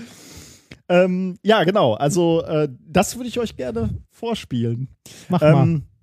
Äh, noch, noch eine Anmerkung, ähm, das äh, Also Stück, wirklich unangenehme Musik. das ist wirklich fies, ja. Ja. Also es, äh, das hat nicht den Anspruch, schön zu Ja. sein, sagen wir mal so. Ähm, ist aber dafür auch relativ kurz, also äh, Minute 30 oder so, glaube ich. Ja. Ähm, ist aus einem TED-Talk, ähm, den wir auch verlinken. Äh, der heißt Die wunderschöne Mathematik hinter der hässlichsten Musik der Welt von Scott Rickard. Ähm, kann man sich mal angucken, weil da ist eben nicht nur der Song bei, sondern er erklärt auch nochmal das, was ich jetzt ganz kurz zusammengefasst habe, etwas genauer. Äh, also lohnt sich anzugucken. Ähm, gucken. Und jetzt hören wir uns dieses Wunderwerk der Kompositionstechnik mal an. ja, hau rein. Ich, mach's, ich mach's mal an. Mit Publikum. Ja. Wir ziehen durch die Straßen und die Clubs dieser Stadt. Das ist unser Sie ist halt Überhaupt nichts zu erkennen. Ne? Nix. Kein, kein, also Wiederholung okay, aber trotzdem Äh, im- immer anders. Man merkt halt auch nichts Menschliches drin. Ne? Ja, stimmt. Also ist halt wirklich So komplett mathematisch. computergeneriert, ja, ja, ne? Natürlich. Und Na- schlimm, schlimm anzuhören tatsächlich. Also ich habe so, Ich, das, ich habe es mal wieder ausgemacht. Äh, okay, das war es natürlich nicht. Äh, Ja, das, das, das- war nur ein Scherz. Jetzt, jetzt kommt die wirkliche äh, Nummer. Moment.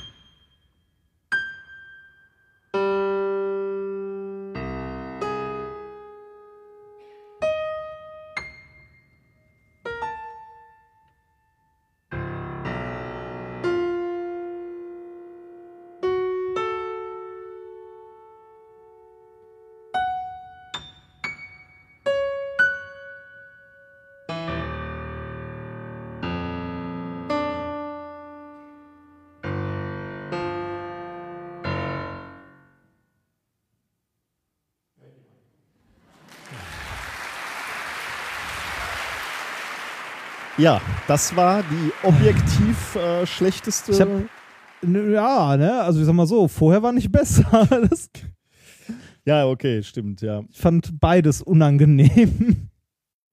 Ja, ist, äh, man kommt schon ein bisschen schlecht drauf, ne? Aber, ähm, also wir, wir haben jetzt Also, gerade, während es lief, Mal, ja, genau, mal abgesehen davon, ich glaube, das ist nicht so, also zum Glück sind das immer nur einzelne Noten, aber trotzdem ist das, glaube ich, nicht so leicht zu spielen. aber die musste ja auch noch äh, zeitlich richtig setzen. ja, ja, ne? deshalb, Also, das ist, ähm, und äh, das ist auch noch mit dem Pedal. Manche halt kurz, manche lang gezogen und Und der, ähm, also interessant finde ich, dass der, der äh, Pianist ja eigentlich dann doch wieder äh, n, n, äh, also einen inneren Rhythmus durchspielen muss, ne? auf der er dann sagt, okay, jetzt kommt eine Achtelnote, jetzt kommt eine punktierte Sechzehntel oder was auch immer, damit die halt nicht den gleichen Abstand haben. Also ich finde es schon sagt dir neue Musik etwas? ähm, das, das, äh, ist, ist das so ein Experiment, auch so komische, ähm, nicht klingende Musik zu machen? Äh, ne- Neue Musik ist quasi die, ja, die, die Weiterführung ähm, der, äh, ja, der klassischen Musik äh, halt so von Mozart und so weiter. Okay. Nur halt die sehr verkopfte Weiterführung. Ah. Das hört sich ungefähr genauso an. und da hast du dann wirklich, also ich, ich war ja mal in, äh, ich war, genau, Requiem, Verdi, habe ich mir angehört und dazwischen, hatte ich glaube ich hier schon mal erzählt, waren so kurze Stücke von einem anderen Komponisten halt ähm, immer, also einmal vor dem, also vor dem Requiem und in der Pause war, bevor das Requiem weiterging, auch nochmal ein kurzes Stück und zwar Steinschlag und Steinschlag 2 hießen die beiden Stücke. Ähm, ohne Scheiß, ich habe gedacht, die stimmen gerade ihre Instrumente.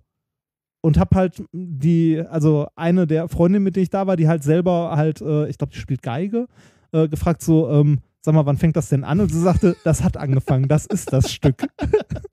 das hat sich also wirklich schlimm und ganz, ganz schlimm. So, und genau so hört sich das an, neue Musik. Ja. Also ich, ähm, Also ich, ich, ich weiß nicht, ob das jetzt neue Musik ist, ähm, aber äh, in diesem TED Talk äh, wird auch ähm, von einem äh, Komponisten erzählt, der versucht hat, ähm, völlig äh, sich von allen Strukturen zu lösen Mhm. äh, und, und eben ja so experimentelle Musik zu machen, würde ich es jetzt nennen. Ähm, der ist aber äh, irgendwie zehn Jahre gestorben, bevor dieser äh, Wissenschaftler äh, dieses, Ping, dieses Sonar-Ping entwickelt hat. Also Mhm. beziehungsweise der Mathematiker, ähm, der, der hinter dieser, äh, diesem Lineal steckt, der äh, Golomb. Äh, die, diese mathematische Theorie wurde eben zu spät entwickelt, um, um die noch in die Komposition einfließen lassen zu können. Ja, so, ab jetzt kann es musikalisch nur noch bergauf gehen. Ja. Also egal, was, äh, was wir in den nächsten Wochen spielen, ihr könnt uns nicht mehr sagen, Komm, gib's zu, du willst nächste Woche doch nur die letzte Requiem-CD hier einmal einlegen, oder?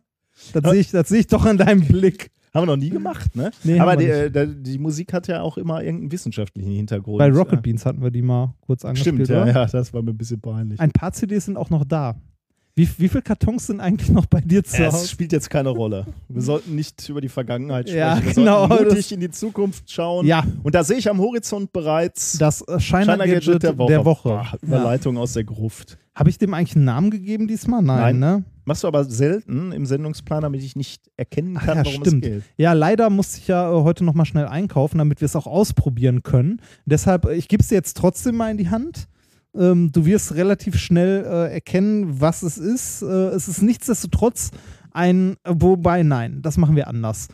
Ähm, ich stelle dir eine Aufgabe, weil das ist mal wieder ein Shiner-Gadget, das dir ähnlich wie der Extractor, du erinnerst dich, Ja, großartig. dein Leben ähm, erleichtern wird. Und zwar etwas, das uns alle beschäftigt, wenn wir in der Küche backen.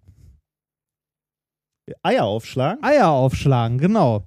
Eier aufschlagen ist immer doof, ne? Weil es landen immer Schalen in der Pfanne und so und dann verbrennt man sich die Finger, wenn man die noch rausholen möchte.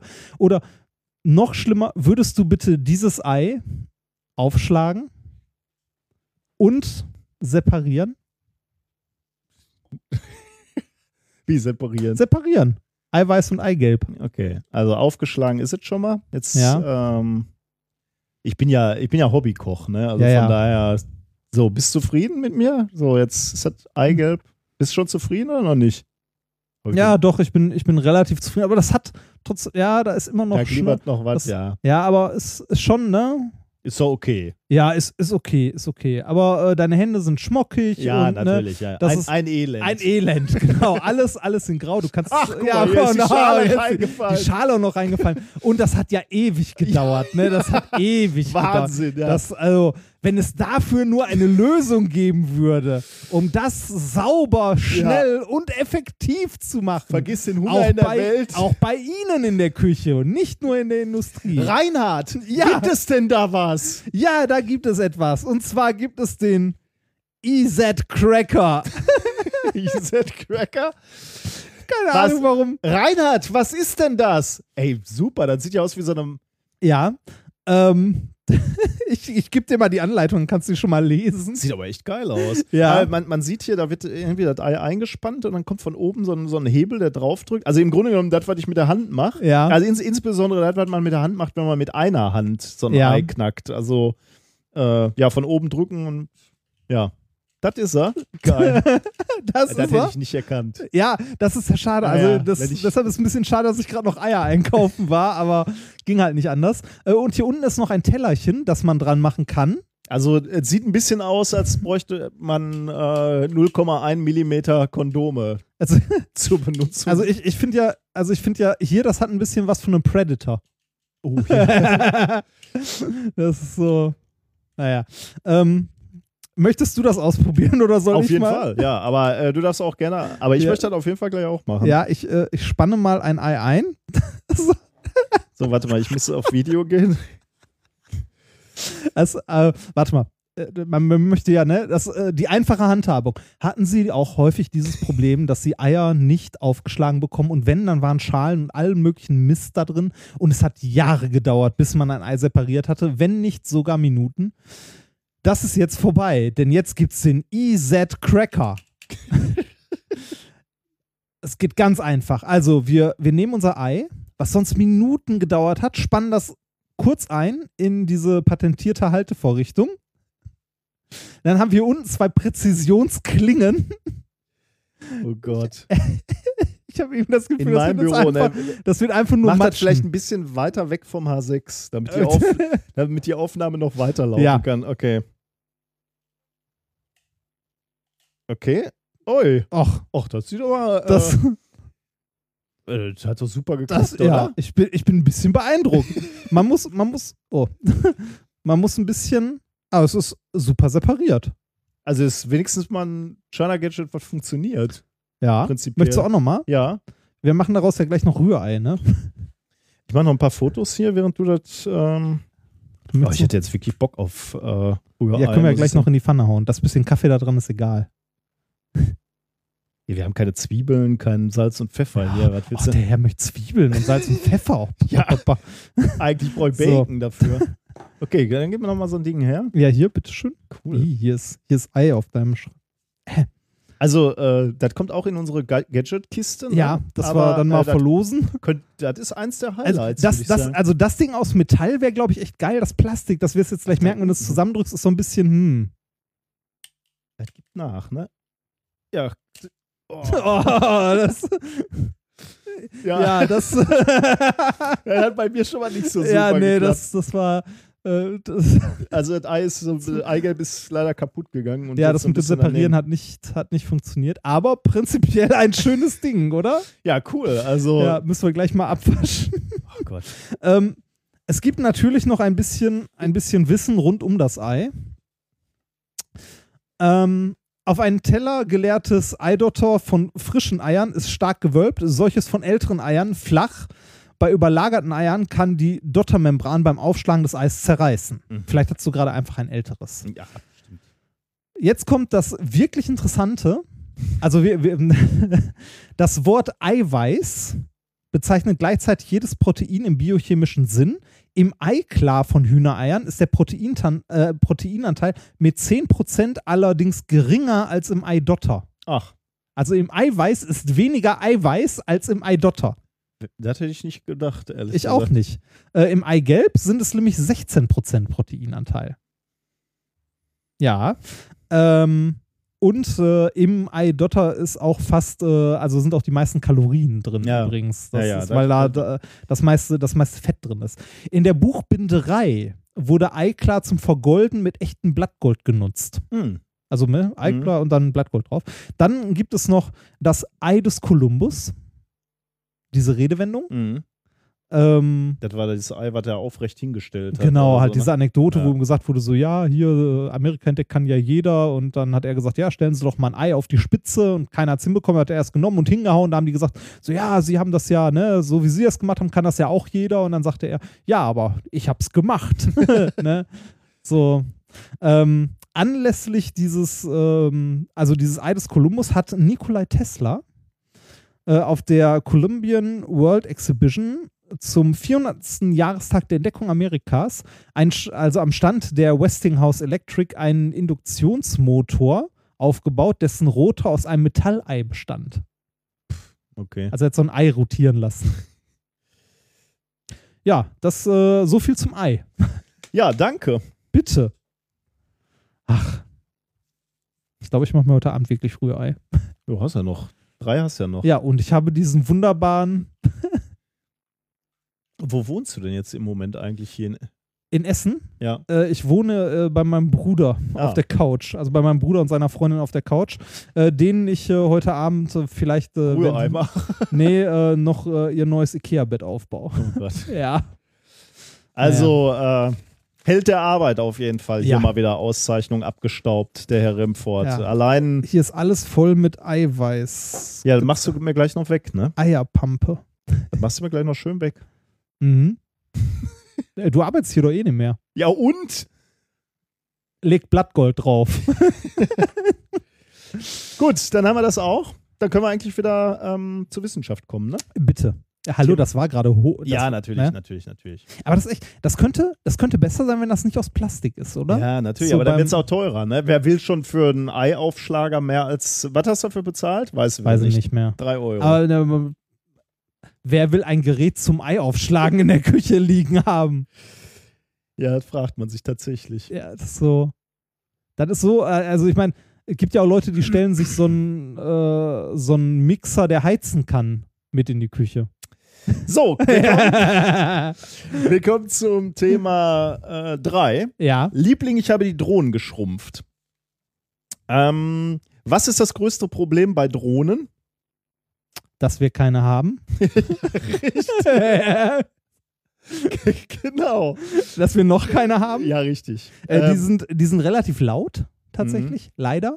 Äh, der Akku hält nicht. ja, so genau, da wollte ich lang. tatsächlich Ja. drauf äh, hinaus. Äh, Im Moment ist, ist ein Problem sicherlich äh, immer noch de, de, der Akku. Äh, die sind halt schnell alle, ne? Ja. Ähm, und bei so den klassischen Anwendungen, wo man sagen würde, wo man ernsthaft, nicht nur zum Spielen, Drohnen benutzen äh, würde, da braucht man ähm, Drohnen, die längere Zeit in der Luft bleiben. Also wenn wir jetzt an Überwachung denken, äh, dann willst du halt so eine Drohne haben, die mal eine Ja. gewisse Zeit über Oder so einem die- die dir- Krisenherd hängt. Genau, oder die dir folgen kann, während du joggst und so. Genau, und, und Vögel abwehrt. genau. Mäusebussarde Ja. abwehrt, genau. Ähm, da ist die Frage, also wie, wie, wie optimiert man diese, diese Akkus oder, oder wie, wie kann man energiesparender werden? Und da ist eine äh, Überlegung natürlich, sich mal wieder von der Natur inspirieren lassen.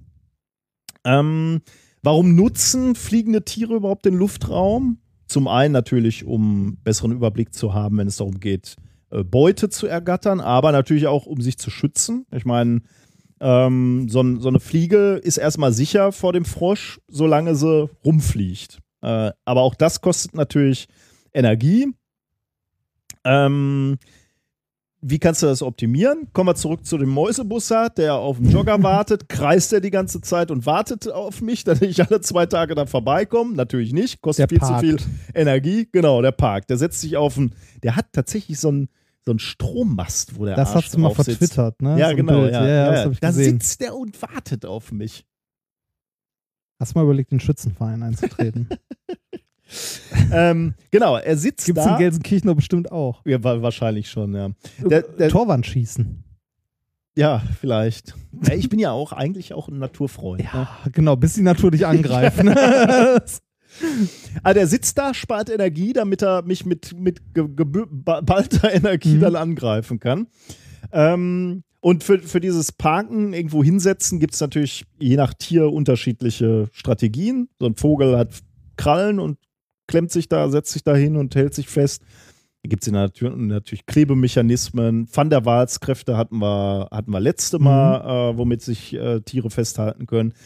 Ähm, viele dieser Mechanismen sind für Flugroboter jetzt nicht so gut geeignet, weil sie zum Teil halt aus komplizierten Systemen und beweglichen Teilen bestehen würde oder, oder zum Ablösen wieder Kraft kosten würde. Und Kraft heißt halt dann auch wieder irgendwie Energie. Mhm. Das willst du halt ei- eigentlich nicht haben. Deswegen hat sich ein Team von der Harvard University in Cambridge was Neues einfallen lassen. Die haben ein Paper rausgebracht mit dem Titel Perching and Takeoff of a Robotic Insect on Overhangs using Switchable Electrostatic Adhesion. Ah, Veröffentlicht in Science am 20. Mai 2016. finanziert von? Weiß ich nicht. Stand nicht. Nee. Ah. Also ver vermutlich wirklich äh, eigenes Interesse. Natürlich, natürlich. Also Perching kommt hier schon drin vor. Ähm, Perching heißt sowas wie sitzen oder sich niederlassen und ähm, das ist eben, äh, bezeichnet man unter anderem, wenn, wenn Insekten sich irgendwie so auf so einem Grashalm äh, niederlassen und da anheften, ohne Landebahn, ohne Startbahn. Ähm, Im Titel hast du jetzt, oder haben wir alle schon gehört, was die clevere Alternative der Autoren ist, nämlich elektrostatische Haftung. Ähm, das ist äh, der Effekt, den wir beispielsweise von Luftballons kennen, ne? wenn wir Luftballons so am, an einem äh, äh, Am Haar reiben. Am Haar beispielsweise oder am Stoff, genau, aber bleiben wir am, am, am, äh, am, am Haar, dann lädt sich die Oberfläche negativ auf äh, und äh, kann, kann dann eben Haare anziehen. Ähm, kennt, kennt man ja, wenn die Haare dann so zu Berge stehen. Im Fall vom Ballon verschwindet diese, diese Aufladung allerdings wieder mit der Zeit und die Haftkraft lässt dann nach. Ähm, die Forscher haben jetzt ein System entwickelt für ihre kleine fliegende Drohne, wo ständig kleinere Mengen an ähm, Ladung? Energie, erze Ladung erzeugt wird, äh, damit die Anziehungskraft ständig erhalten bleibt. Ähm, der Vorteil ist, also wir reden hier von kleinen äh, Drohnen jetzt, ne? also nicht so diese, diese Phantom, die, wir- die wir uns Mhm. gerne kaufen würden. Ähm, wir reden über kleine äh, äh, ähm, Drohnen, ähm, so, so Bienen, also sehen nicht aus wie Bienen, aber Also von, der der Größ von der Größenordnung. Kommt es ganz gut hin, nämlich diese, diese Robo-Biene hier wiegt 100 Milligramm und das ist tatsächlich vergleichbar mit einer echten Biene. Und der Haltungsmechanismus am Kopf äh, macht davon nur 13,4 Milligramm aus. Also nicht so viel. Wie sieht der aus, dieser Haltemechanismus? Der besteht aus einer Elektrodenplatte. Der sitzt wiederum auf einer Schaumstoffhalterung. Ähm, warum Schaumstoffhalterung? Das ist halt so ein flexibles Material. Das soll im Wesentlichen nur verhindern, dass. So ähm, Schläge. Genau, da, dass du eben nicht abprallst Ja. vom, von einem Blatt oder wo auch immer du landen willst. Also, dass du da wieder, äh, ja, also, Stoßdämpfer. genau, Stoßdämpfer. Das Ganze funktioniert sowieso, da- dass die, die Drohne langsam an die Oberfläche rangefahren wird, ähm, automatisch und dann eben, ähm, äh, ja, diese elektrostatische Kraft aktiviert wird und dann pappt es eben an der Oberfläche. Äh, und wenn die dann abgeschaltet wird, dann fällt sie wieder runter und, und geht wieder, wieder in den Flugbetrieb äh, über. Ähm, diese Drohne kann an fast jeder Oberfläche haften. Äh, gezeigt wurde an Glas, an Holz, sogar an Blättern. Und äh, wie ich gerade schon gesagt habe, das Lösen erfolgt halt so, dass einfach die Stromversorgung gekappt wird, also die Stromversorgung für diesen Haltemechanismus. Und dann äh, fliegt Tech Techno-Insekt wieder. Ich würde dir gerne ein Video zeigen. Jetzt haben, sind wir etwas gehandicapt, weil du. Äh, Mein Laptop in Ilmenau Haben wir das eigentlich erzählt? Lassen. haben wir diese Geschichte eigentlich Nein, erzählt? haben wir nicht. Das kannst du Da doch ich- mal eben erzählen, ja. während ich. Äh, Da ich in, äh, in Ilmenau nach der Vorlesung doch relativ äh, unvermittelt aufgebrochen bin, um mich für die nächsten 400 irgendwas Kilometer mein Smart zu setzen, äh, ist mir, als ich bei meiner Mutter war, dann aufgefallen, scheiße, ich habe meinen Laptop vergessen. da ist ja das aufgefallen. Ja, da ist mir das aufgefallen. Und ähm, habe dann äh, den netten Leuten aus Immenau geschrieben und der lag zum Glück noch im Hörsaal und äh, die schicken mir den jetzt per Post. Es kann aber ein paar Tage dauern, weil äh, kurz nachdem ich aus Immenau weg war, ist da die Hölle losgebrochen. Äh, was Unwetter und so Ah. anging. Mehrere Straßen sind noch gesperrt gewesen am nächsten Tag und so und deshalb äh, werde ich wahrscheinlich ein bisschen warten müssen, bis ich mein geliebtes MacBook wieder habe. So. Äh, hier siehst du die, äh, die Mini-Drohne, die tatsächlich auch so Flügel hat, so ein bisschen wie so eine Biene, ne? Oh ja, tatsächlich. die Ähm, fliegt echt mit so Flügelchen? Ach, jetzt kommt, kommt noch tatsächlich der Vergleich mit der Biene. Das ist natürlich, das können wir uns eigentlich klemmen. Ja. Äh, da, da ist das Prinzip, weiß ich nicht, mehr, das wird jetzt nicht alles zeigen, Ah. oder? Äh, und also, äh, was du hier siehst, ist, die Ja. Drohne äh, hängt noch an Kabeln. Ja, Ja. das wird noch äh, gelöst quasi. Das ist noch äh, ein Prototyp. Ja. Ähm, ja, jetzt kommt. ähm, Mist, ich wollte dir eigentlich zeigen, wie der irgendwo landet. jetzt ne? können, Sie noch, können Sie noch sagen, ja, wofür das überall benutzt werden kann, ja, für Katastrophen. Also hier siehst du, wird jetzt an Ja. unterschiedlichen Oh ja. Materialien anhaftet. Sehr gut sogar, ne? Mhm. Und jetzt Wahnsinn. lösen sie halt diese, Ja, und zack, diese und Kraft fliegt wieder. Ja, halt, wenn, ne, wenn, wenn Waldbrände sind und so, also nicht im Krieg. Nein, aber nein, nein, nein. Nein. Nein. Das ist, nein. Was denkst du denn? Ja, aber boah. Also die, dieses Video verlinken wir auch nochmal, das sieht ganz lustig aus.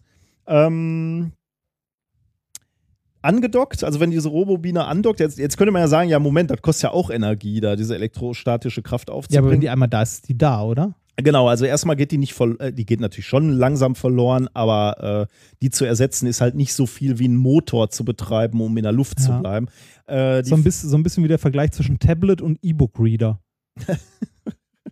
Was denn? Wenn der Zustand einmal da ist, bleibt der erstmal und da wird Ja. nicht viel Energie verbraucht.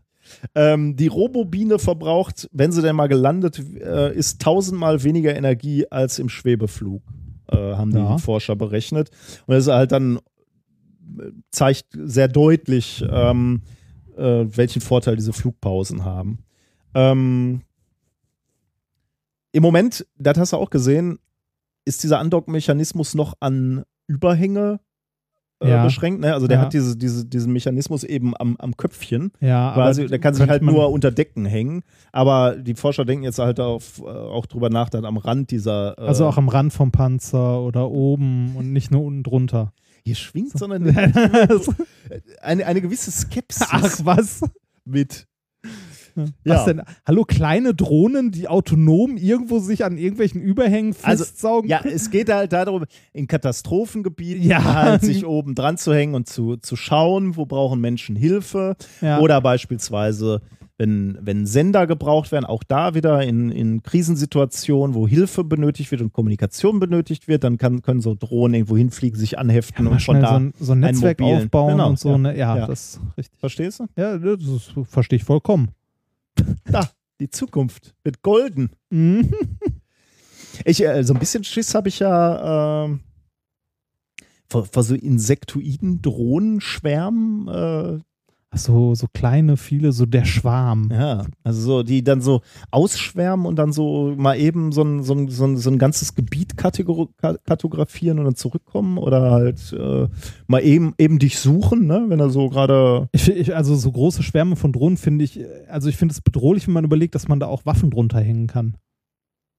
Gibt es da eigentlich schon so äh, äh, B-Movie-Dystopien mit Von Drohnen? Drohnen? Weil das eigentlich- weiß ich nicht. Eigentlich ist das doch ein nettes Thema. So. Also du baust die halt immer kleiner und dann sind sie irgendwann so klein, dass so Schwärme, so dunkle Wolken aus Drohnenschwärmen durch die Äh, Gegend fliegen. ja, gibt es eine Serie zu. Heißt Lost. Vier, acht, zwölf, ich kenne die Nummer nicht mehr, Mist. Äh, ja, aber Du warst äh, von Lost enttäuscht, ne? ich war von Lost enttäuscht, ja. Ja, gut. Du nicht? Ich, ja, es hatte seine Strecken, aber ich fand es am Ende eigentlich ganz geil. Ja, aber da so, was hat die DARPA-Initiative gemacht? Ja, du, Ja, ja. Man, man, man muss nicht alles verstehen. Bei Religion fragst du ja auch nicht. Äh, Ja, Religion finde ich aber auch scheiße. Das, also, naja. So ist er, der junge Padawan. So, kommen wir zum nächsten Thema. Ich bitte drum. Dem letzten wissenschaftlichen für heute. Das ist ein bisschen kürzer. Ja, wie meins. Wir hatten ja auch harte Randbedingungen. Ja. Du, du vor allem. Ja. Ähm, Thema 4. Wir sind gekommen, um zu bleiben. Die Frage, die man an der Stelle stellen sollte, woher? Und wer ist wir? ja, ja, wir. Die, das so, Leben, okay, die okay. Menschheit. Ah, Wir okay. sind gekommen, also auf die Erde, ne, um zu bleiben. Okay. Oder hier entstanden, man weiß nicht. Ähm, also eine, eine Frage, die sich Menschen seit Ewigkeiten stellen, ist halt die Frage, wo kommen wir her? Ja. Wo gehen wir hin? Wissen wir? Weltuntergang. Die Frage ist nur wann. Ähm, also, ne, Okay, wo- woher wo, kommen wo wir? kommen wir her? Es gibt ähm, diverse Theorien dazu. Du hast ja gerade auch schon äh, das Experiment erwähnt, also am Anfang, das ich erwähnen wollte, von Miller und äh, Urey oder wie auch immer der heißt, von 53, wo die die Ursuppe quasi äh, simuliert haben mit Blitzentladung, wo sich komplexere Mhm. Moleküle halt aus den einfachen Verbindungen wie Methan und so weiter gebildet haben. Ähm, eine äh, andere Theorie oder eine andere, ja, eine Möglichkeit, in Anführungszeichen, sage ich mal, ist die Pan, Panspermie, Panspermie-Hypothese. Ja, das ist so, äh, Samen kamen aus dem Weltall. Genau, ne? die. Allsaat. Also, dass äh, quasi das Leben durch Asteroiden und so weiter auf die äh, Erde gekommen ist. Äh, kann auch sein, ne? Also, äh, man weiß halt beides nicht. Ne? Also, Mhm. kann das eine, kann das andere. Jetzt muss man aber ein bisschen vorsichtig sein, wenn man darüber redet, weil diese Panspermie-Hypothese wird sehr, sehr gerne von ESOs und Kreationisten und so halt, Echt? ne? Ja War mir gar nicht bewusst. äh, in, im also von den Kreationisten zum Beispiel, dass sie sagen, ja, das sind halt äh, die, also Evolution und so weiter gab es, aber die nicht reduzierbare Komplexität, die Gott geschaffen hat. Also die Moleküle, die so simpel waren, also so, dass sie nicht weiter reduziert werden konnten, die sind halt nicht durch Evolution entstanden, die kamen von bla bla bla Ah, und so, okay. ne? Und aus der Richtung. Andromeda. Ja, ja, ist halt. Also man muss ein bisschen vorsichtig sein. Es ist, Hm. also man muss sagen, diese Panspermie-Hypothese ist von äh, dem Großteil der Wissenschaftler eher so als wahrscheinlich eher nicht. Echt? Aber ich, ich dachte, äh, dass, dass, äh, Zumindest soweit, also- soweit ich das in meiner kurzen Recherche. dass, äh, dass so äh, erst, erste Moleküle, organische Moleküle äh, mit, mit Kometen beispielsweise gekommen sind, dachte ich. Äh, ja, also kann, kann durchaus sein, aber also das, das Problem, das, also dass ich jetzt zu, zumindest damit hatte, ist, dass das sehr, sehr schnell in so eine, äh, in Okay. so eine Scientology, war mir nicht religiöse bewusst. Richtung. Also ich dachte, das wäre eine ernstzunehmende und, und Ja, ist, ist es auch, aber halt, ne, nicht wie alles wird es halt auch gerne aufgegriffen. richtig. Ja, genau. Ähm, Unsere ESO-Freunde nehmen ja auch gerne die Quantenmechanik. ja, boah, da könnte ich, da- also ja, aber da werde ich jedes Mal, ne, Quantenheilung, Quanten irgendwas. Hauptsache wir schreiben Quanten davor. Ja, so, Das- äh, mach, mach, mach das nicht so, äh, mach das nicht so runter. Vielleicht ist das mal unser Karrierealternativplan, wenn, wenn das nicht mehr läuft. Was denn? Schamane werden. Schamane bei Q24, äh, nee, yes, QVC. ja, nee, das nicht. Wir machen das mit Wissenschaft. So, wir, wir schwurbeln einfach unser Grundlagen äh, der Theophysik 1 runter. ja. Und, Und- äh, setzen dann noch so Worte wie Heilung dahinter, ja, und, oder? und ein Preisschild halt. Ja, ja, das das ist halt das Wichtige. Ja. Und also du schreibst ein Preisschild und danach machen wir noch zwei Nullen hinten dran. ja genau. Ja, ähm, jetzt ja die Frage, äh, haben wir irgendeine Möglichkeit, ähm, also es wurden ja schon häufiger mal auf Asteroiden irgendwelche ja, einzelnen Bestandteile und so weiter gefunden, aber welchen Kometen haben wir denn in letzter Zeit sehr häufig? Unseren Lieblingskometen Churi. Richtig. Äh, Churi haben wir gerne untersucht, äh, beziehungsweise uns gerne darüber unterhalten. Und um den geht's auch. Ah, Ich mache ein Weltraumthema. Wahnsinn, ne? Es ist aber, wie gesagt, auch sehr, sehr Boah. kurz. Aber ähm, und zwar geht es um das Paper äh, Prebiotic Chemicals, Amino Acids and Phosphorus in the Coma Mhm. of Comet. Churi. Ja, genau, bla, Churi, Gerami, bla. P67. Genau. Ähm, das Paper ist von ganz vielen Autoren aus 16 Instituten, Natürlich. also ne, so eine, das ist ähnlich wie beim, also nicht ganz so schlimm wie am CERN, aber ähnlich, ne, halt so eine lange Liste mit Autoren und ich weiß nicht, ob die auswürfeln, wer vorne steht oder ob es alphabetisch geordnet war, habe ich jetzt gleich geguckt. Äh, erschienen ist das Ganze in Science Advance am 27.05., eingereicht am 10.02. So drei Monate. So, hm. Nee, eigentlich eher vier Monate.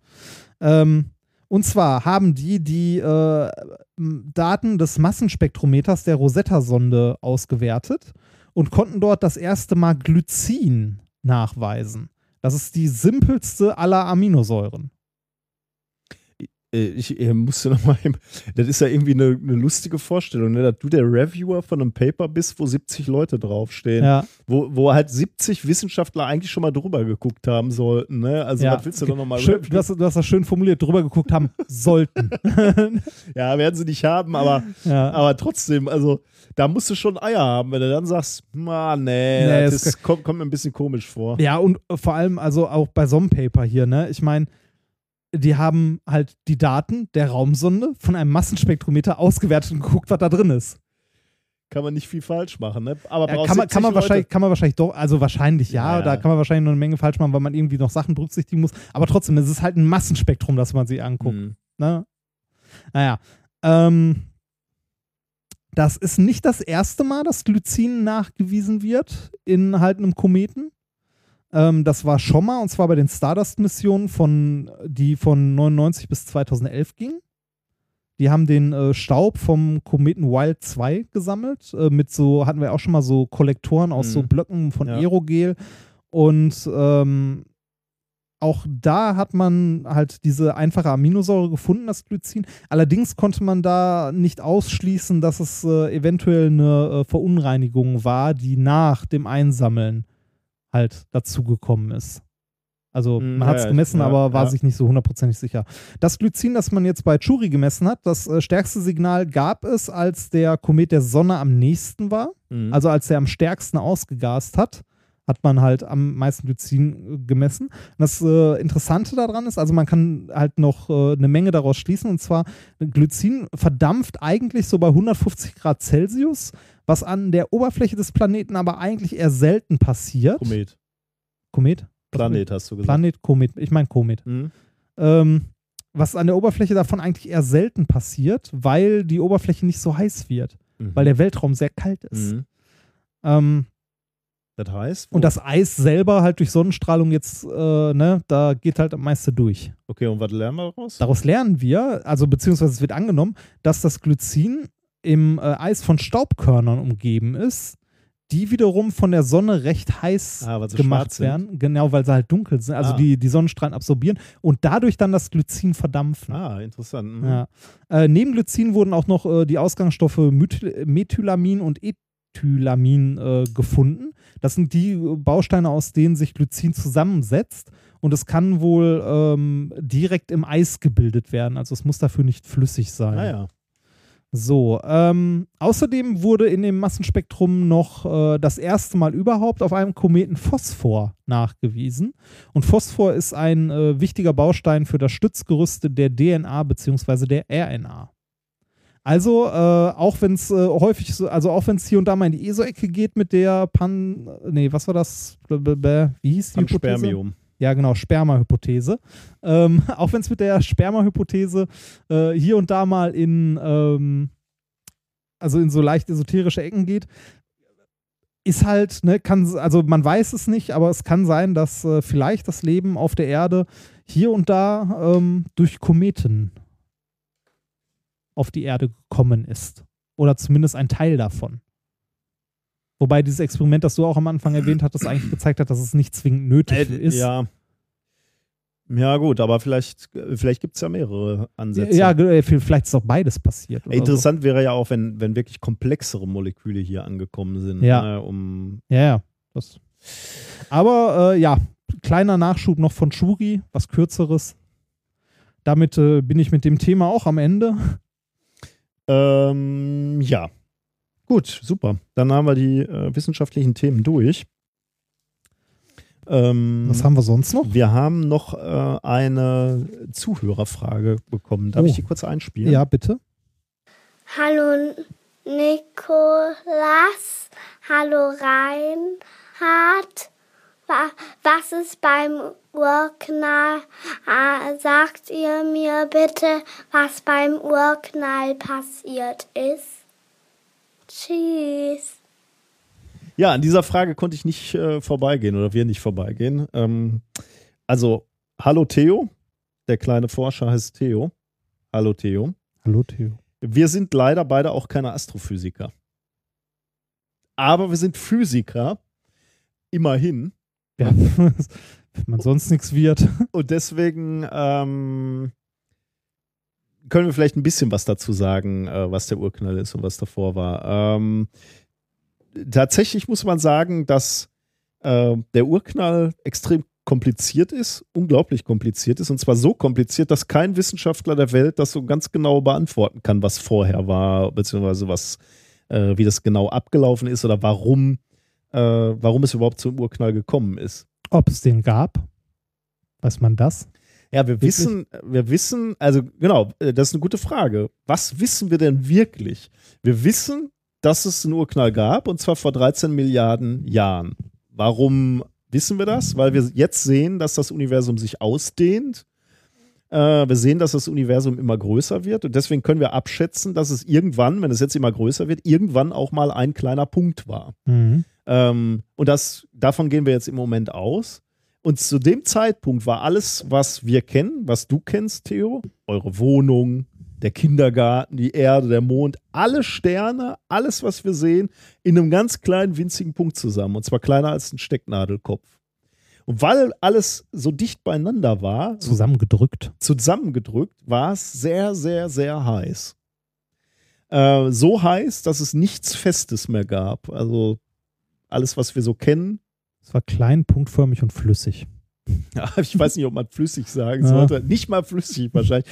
Es war nämlich, also wenn, wenn, wenn ich an Flüssigkeit denke, dann denke ich an irgendwas mit Wellen und was sich bewegt. Aber es war halt so eng und so heiß, äh, dass sich nichts bewegen konnte. Äh, es gab nicht mal Raum, in dem sich etwas hätte bewegen können. Und weil es keinen Raum gab, gab es nicht mal Zeit. Und wenn es keine Zeit und keinen Raum gibt, dann kann sich auch nichts bewegen. Und dann ist halt was sehr, sehr Merkwürdiges passiert. Zu irgendeinem Zeitpunkt hat sich diese winzige, winzige, winzige kleine Kugel auf einmal äh, ausgedehnt. Und zwar wie so ein Luftballon, der sich ausdehnt, Mhm. indem man bläst. Und dieser Luftballon ist halt immer, immer größer geworden. Und zwar so groß, wie er jetzt ist. Und der wird Äh, immer noch größer. und dieser, die- dieser Luftballon ist unser Universum, genau. Und dieses Universum wird, wird immer größer. Allerdings muss ich dich jetzt halt mit vielen Fragen zurücklassen, weil ähm, man, man weiß halt nicht, was, es dr was drumherum ist um dieses Ballon-Universum. Ähm, ma- ich, man weiß auch nicht, ob man es jemals verstehen wird. Ähm, das Einzige, was man halt beobachten kann, ist, dass das, das Universum sich immer noch äh, ausdehnt. Ähm, also mit anderen Worten, wir Physiker haben schon relativ viel rausgefunden, aber es gibt immer noch sehr, sehr viel rauszufinden. Ach, schön. Ja, ist doch so, oder? Ja. Und von daher, vielleicht äh, wirst du mal Astrophysiker dann und dann kannst du uns erklären, ähm, was vor dem Urknall war oder äh, wa was dazu geführt hat, dass, äh, dass plötzlich diese, diese riesige Explosion passiert ist. Ähm, ja, Gott musste niesen. so richtig viel, äh, so richtig, richtig helfen konnten wir dir nicht. Nee, das ist jetzt sehr unbefriedigend. Das, Da, das ist tatsächlich äh, ich, eine, ähm, äh, das, das ist eine sehr äh, bleibende Erinnerung übrigens an mein Leben. Äh, ich habe auch so ähnliche Fragen an meinen Papa gestellt und äh, aber da war ich schon älter. Ähm, irgendwie so, weiß ich nicht, also ich würde so schätzen, bestimmt zwölf oder so. Und da habe ich meinen Papa auch gefragt, okay, ähm, Urknall, glaube ich, da kam er gerade aus dem Planetarium oder aus der Sternwarte. Mhm. Ich weiß es nicht mehr so Ja. genau. Man wirft mir ja auch vor, dass ich nicht weiß, was der Unterschied wäre. ja. ähm, und äh, da, ging- da ging es um den Urknall und dann habe ich den, äh, meinen Papa gefragt, ähm, was war denn vorher und was ist hinter den Grenzen des Universums? Also Universum dehnt sich aus, was ist dahinter? Und dann hat mein Vater, der auch Physiker ist, muss ich dazu sagen, der hat gesagt, diese Frage darf man nicht stellen oder kann man nicht stellen oder irgendwie sowas hat er gesagt. Und er hat mich so geärgert. ist ne? falsch. Es gibt keinen dahinter. Ja, ich, Weil ich- dafür, ne? Heute kann ich es verstehen, was er damit Ja. meinte, weil ich auch Physik äh, studiert habe und ich gesagt, okay, alles, was wir wissen und alles, wo, alles, was unseren Bezug, Bezugssystem ausmacht, also Raum, Zeit, Ja. gibt es in diesem Universum, aber all diese Begrifflichkeiten funktionieren nicht vor dem Urknall, beziehungsweise jenseits der Grenzen. Ja. Und deswegen kann ich verstehen, dass Leute sagen, äh, diese Frage, was es da gibt, kann man nicht stellen, weil So. da gibt es keinen Raum. Ist ja überhaupt auch diese Frage Grenze. Ja, ja. Aber das hat mich so geärgert als Kind, ne? Weil ich dachte so, okay, das ist aber jetzt aber so, so unsportlich, so. Mhm. Das ist so ein Rauswinden. Das, das, ist, das ist so wie, äh, das ist so ein bisschen wie in einer Religion, ne? So. Ja, ja, genau, genau. so, Ja. ja, Gott sitzt da auf dem höchsten Berg, auf den wir nicht draufkommen. Dann Ja. bist du auf einmal doch da, dann sagst du, ja gut, Wolke. Ja, ja das ist ja kein Berg hier, das ist ja, ne? Ja, ja, genau. Ähm, und es erfüllt mich mit einer gewissen Befriedigung, dass ich neulich ein, ein äh, Paper gesehen habe, äh, aber noch nicht so fundiert, dass ich es hier unbedingt vorstellen wollte, aber das kommt wahrscheinlich noch irgendwann. Ähm, die ähm, es, es gibt ja so eine, so eine Hintergrundstrahlung, ne? Also man kann sich jetzt so Ja, die, hatten wir schon mal. Äh, genau, die, die Hintergrundstrahlung des Kosmos angucken. Und da, das ist ja nicht so, dass diese Hintergrundstrahlung äh, gleichförmig verteilt ist, sondern es Mhm. gibt ja so äh, Bereiche, die, wo, wo mehr Strahlung ist, wo, das Kos wo der Kosmos wärmer ist, wenn du so willst, und, und Bereiche, die kälter sind. Also du Mhm. hast so eine, so eine ja, makroskopische Struktur. Und dann kannst du sagen, okay, irgendwann ist es ja mal an einem Punkt gestartet und hat sich ausgedehnt. Das heißt also, dass diese Struktur, die wir jetzt sehen, auch schon am Anfang da war. Als, und zwar am, am very beginning, also in dem Moment, wo, wo der Urknall stattgefunden hat, gab es schon irgendwelche äh, Verteilungen, Muster, die jetzt nur größer geworden sind. Und da gibt es halt Leute, die sagen, anhand dieser Muster kann man erkennen, wie es außerhalb unseres Universums aussieht, weil diese Muster sind nur da, weil äh, von, von außen irgendwelche Kräfte, irgendwelche Wechselwirkungen äh, geherrscht haben. Und das finde ich natürlich interessant, weil das könnte halt wirklich bedeuten, dass wir nochmal was von, äh, außerhalb. von außerhalb lernen, Mhm. auch wenn wir vielleicht nicht, nie wirklich in Kontakt treten können, aber dass es halt wirklich äh, Möglichkeiten gibt, zumindest zu erkennen, dass es noch äh, ein Außen gibt. Ja, finde ich schon sehr, sehr spannend. Diese Folge darf mein Bruder niemals hören. Ja, dann kann, kann, er doch sagen, Gott lebt in Ja, mir. genau deshalb habe ich keinen Bock So. darauf. so. Weil, ne, das ist halt so. Es, es gibt halt Fragen, die die Naturwissenschaft nicht beantworten kann. Und das ist ja das. Entschuldigung, das, das ist ja das Ätzen an der Religion. Es gibt auf alles eine Antwort. Immer. Ja, kann man sich aber auch vorstellen, dass das befriedigend für Leute Ja, oder, super. Äh, erleichternd oder so. Ja. Na gut, Naja. dissen wir jetzt hier nicht Religion weiter. Nein, genug. ähm, wir haben noch den Punkt Amazon-Kauf der Woche. Ja. Ähm, da, ja. Also ich, beim Amazon-Kauf der Woche, ich habe ja, äh, ich habe was geschenkt bekommen letztens, weil ich zufällig im richtigen Moment auf Twitter geguckt habe. ah, Und zwar äh, hat ein, äh, da gibt es einen Zeichner namens Kritzelkomplex. ah, Also Ed Kritzel, Ja. äh, Kritzelkomplex. Der hat ein kleines äh, Comicbüchlein, also so mit so Comicstrips drin und hatte irgendwie noch eins über und hat über Twitter gefragt, wer will das haben? Und ich so, ich, ich, ich, ich, ich. Und habe das tatsächlich auch bekommen. Das ist mittlerweile bei mir zu Hause. Cool. Das ist, also ich finde das auch äh, sehr lustig und habe äh, letztens über Twitter gefragt, ob man von ihm die Zeichnungen auch so als Print kaufen kann, weil ich mir die gerne an die Wand hängen würde. Ähm, und der ist jetzt so nett und schickt mir eins. ein Original? Ein Original. Ein Print oder ein Original? Nein, ein Original. Uh, ein Original im Rahmen mit Passepartout. Da bin ich natürlich neidisch. Das ist, äh, ich bin da auch sehr, Der sehr malt dankbar immer so Firma, ne? Äh, Ja, auch.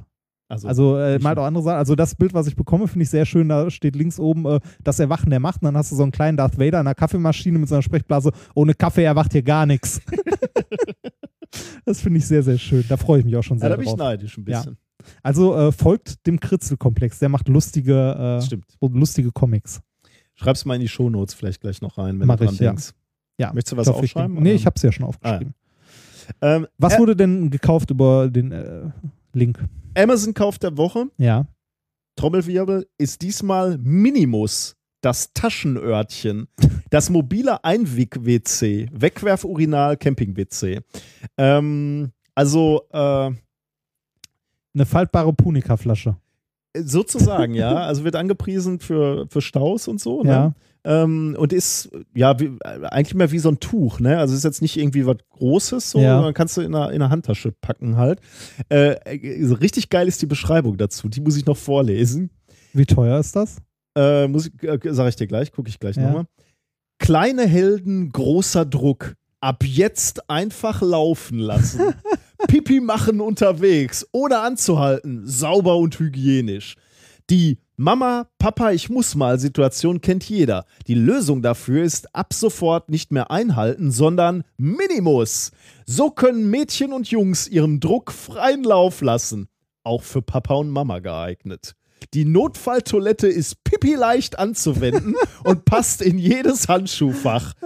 Durch die Gelbindung von bis zu 750 Milliliter Flüssigkeit im Inneren ist Minimus auslaufsicher und hygienisch. Die Entsorgung erfolgt einfach im Restmüll. Entspanntes Reisen für die ganze Familie.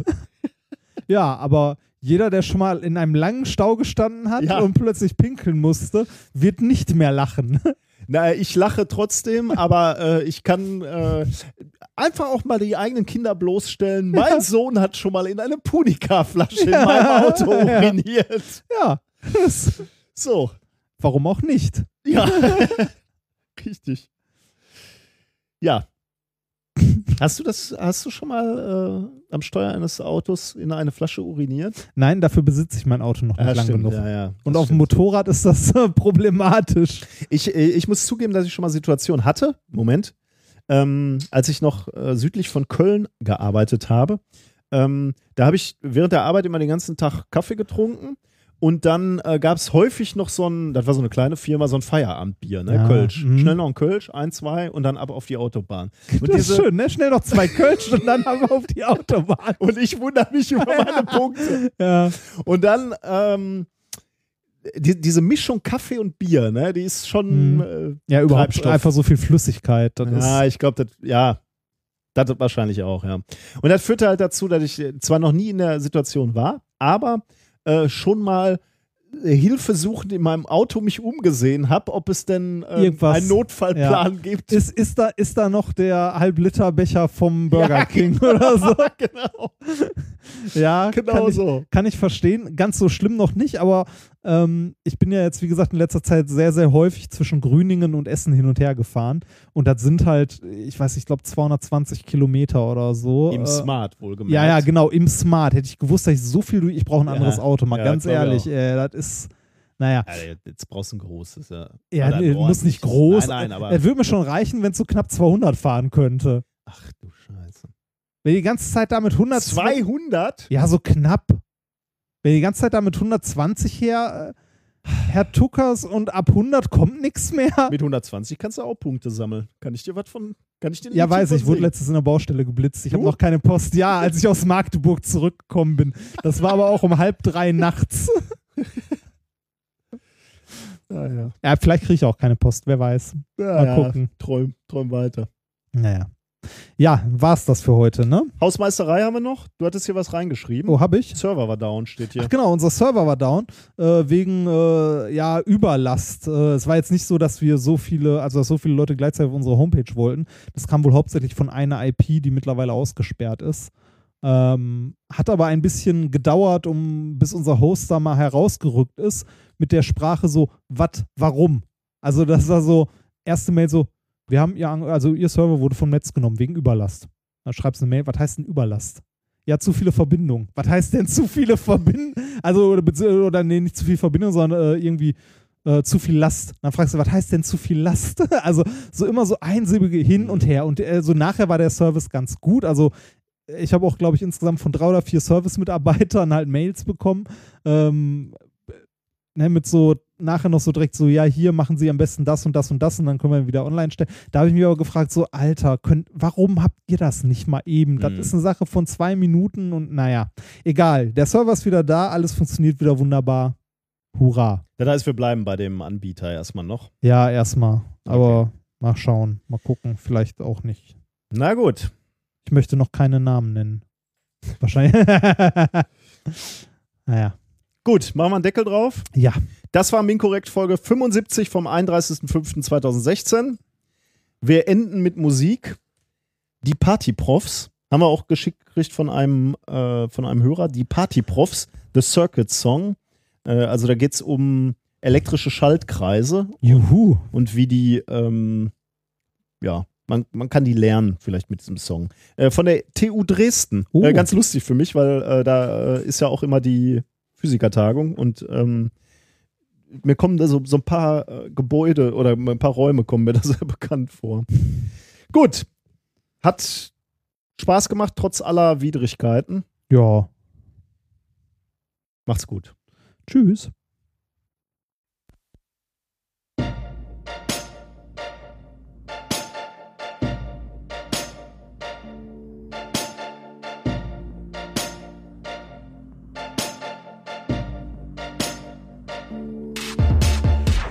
You learn circuit design, your life will be so fine. You will be a star drinking champagne at the bar. No tie like a snob.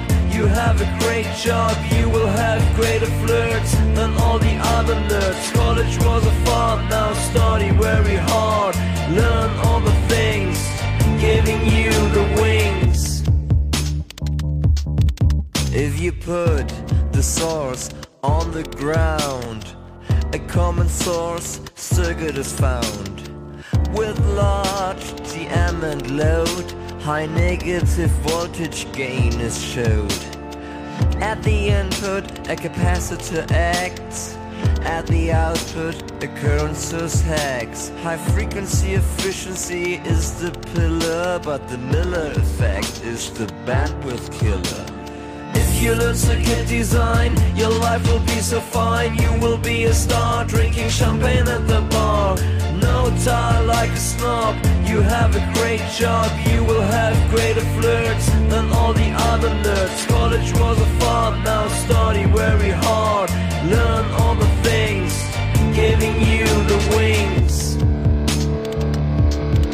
If you put the gate on the ground, a common gate circuit is found with one over GM you catch a low ohmic input match.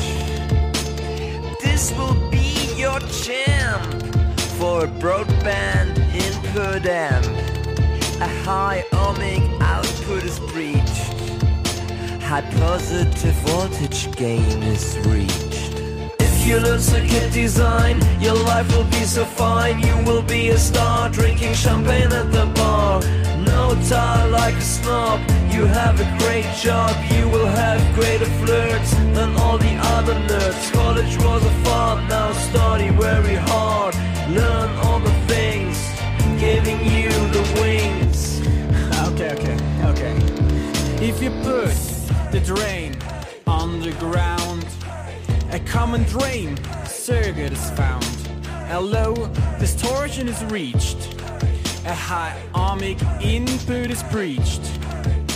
With 1 over GM you catch a low ohmic output match. This will be your champ as a broadband buffer amp. Got it? If you learn circuit design, your life will be so fine. You will be a star drinking champagne at the bar. No tie like a snob. You have a great job. You will have greater flirts than all the other nerds. College was a fun. Now study very hard. Learn all the things, giving you the wings. If you learn circuit design, your life will be so fine. You will be a star drinking champagne at the bar no tie like a snob. You have a great job, you will have greater flirts Than all the other nerds. College was a fun, now study very hard. Learn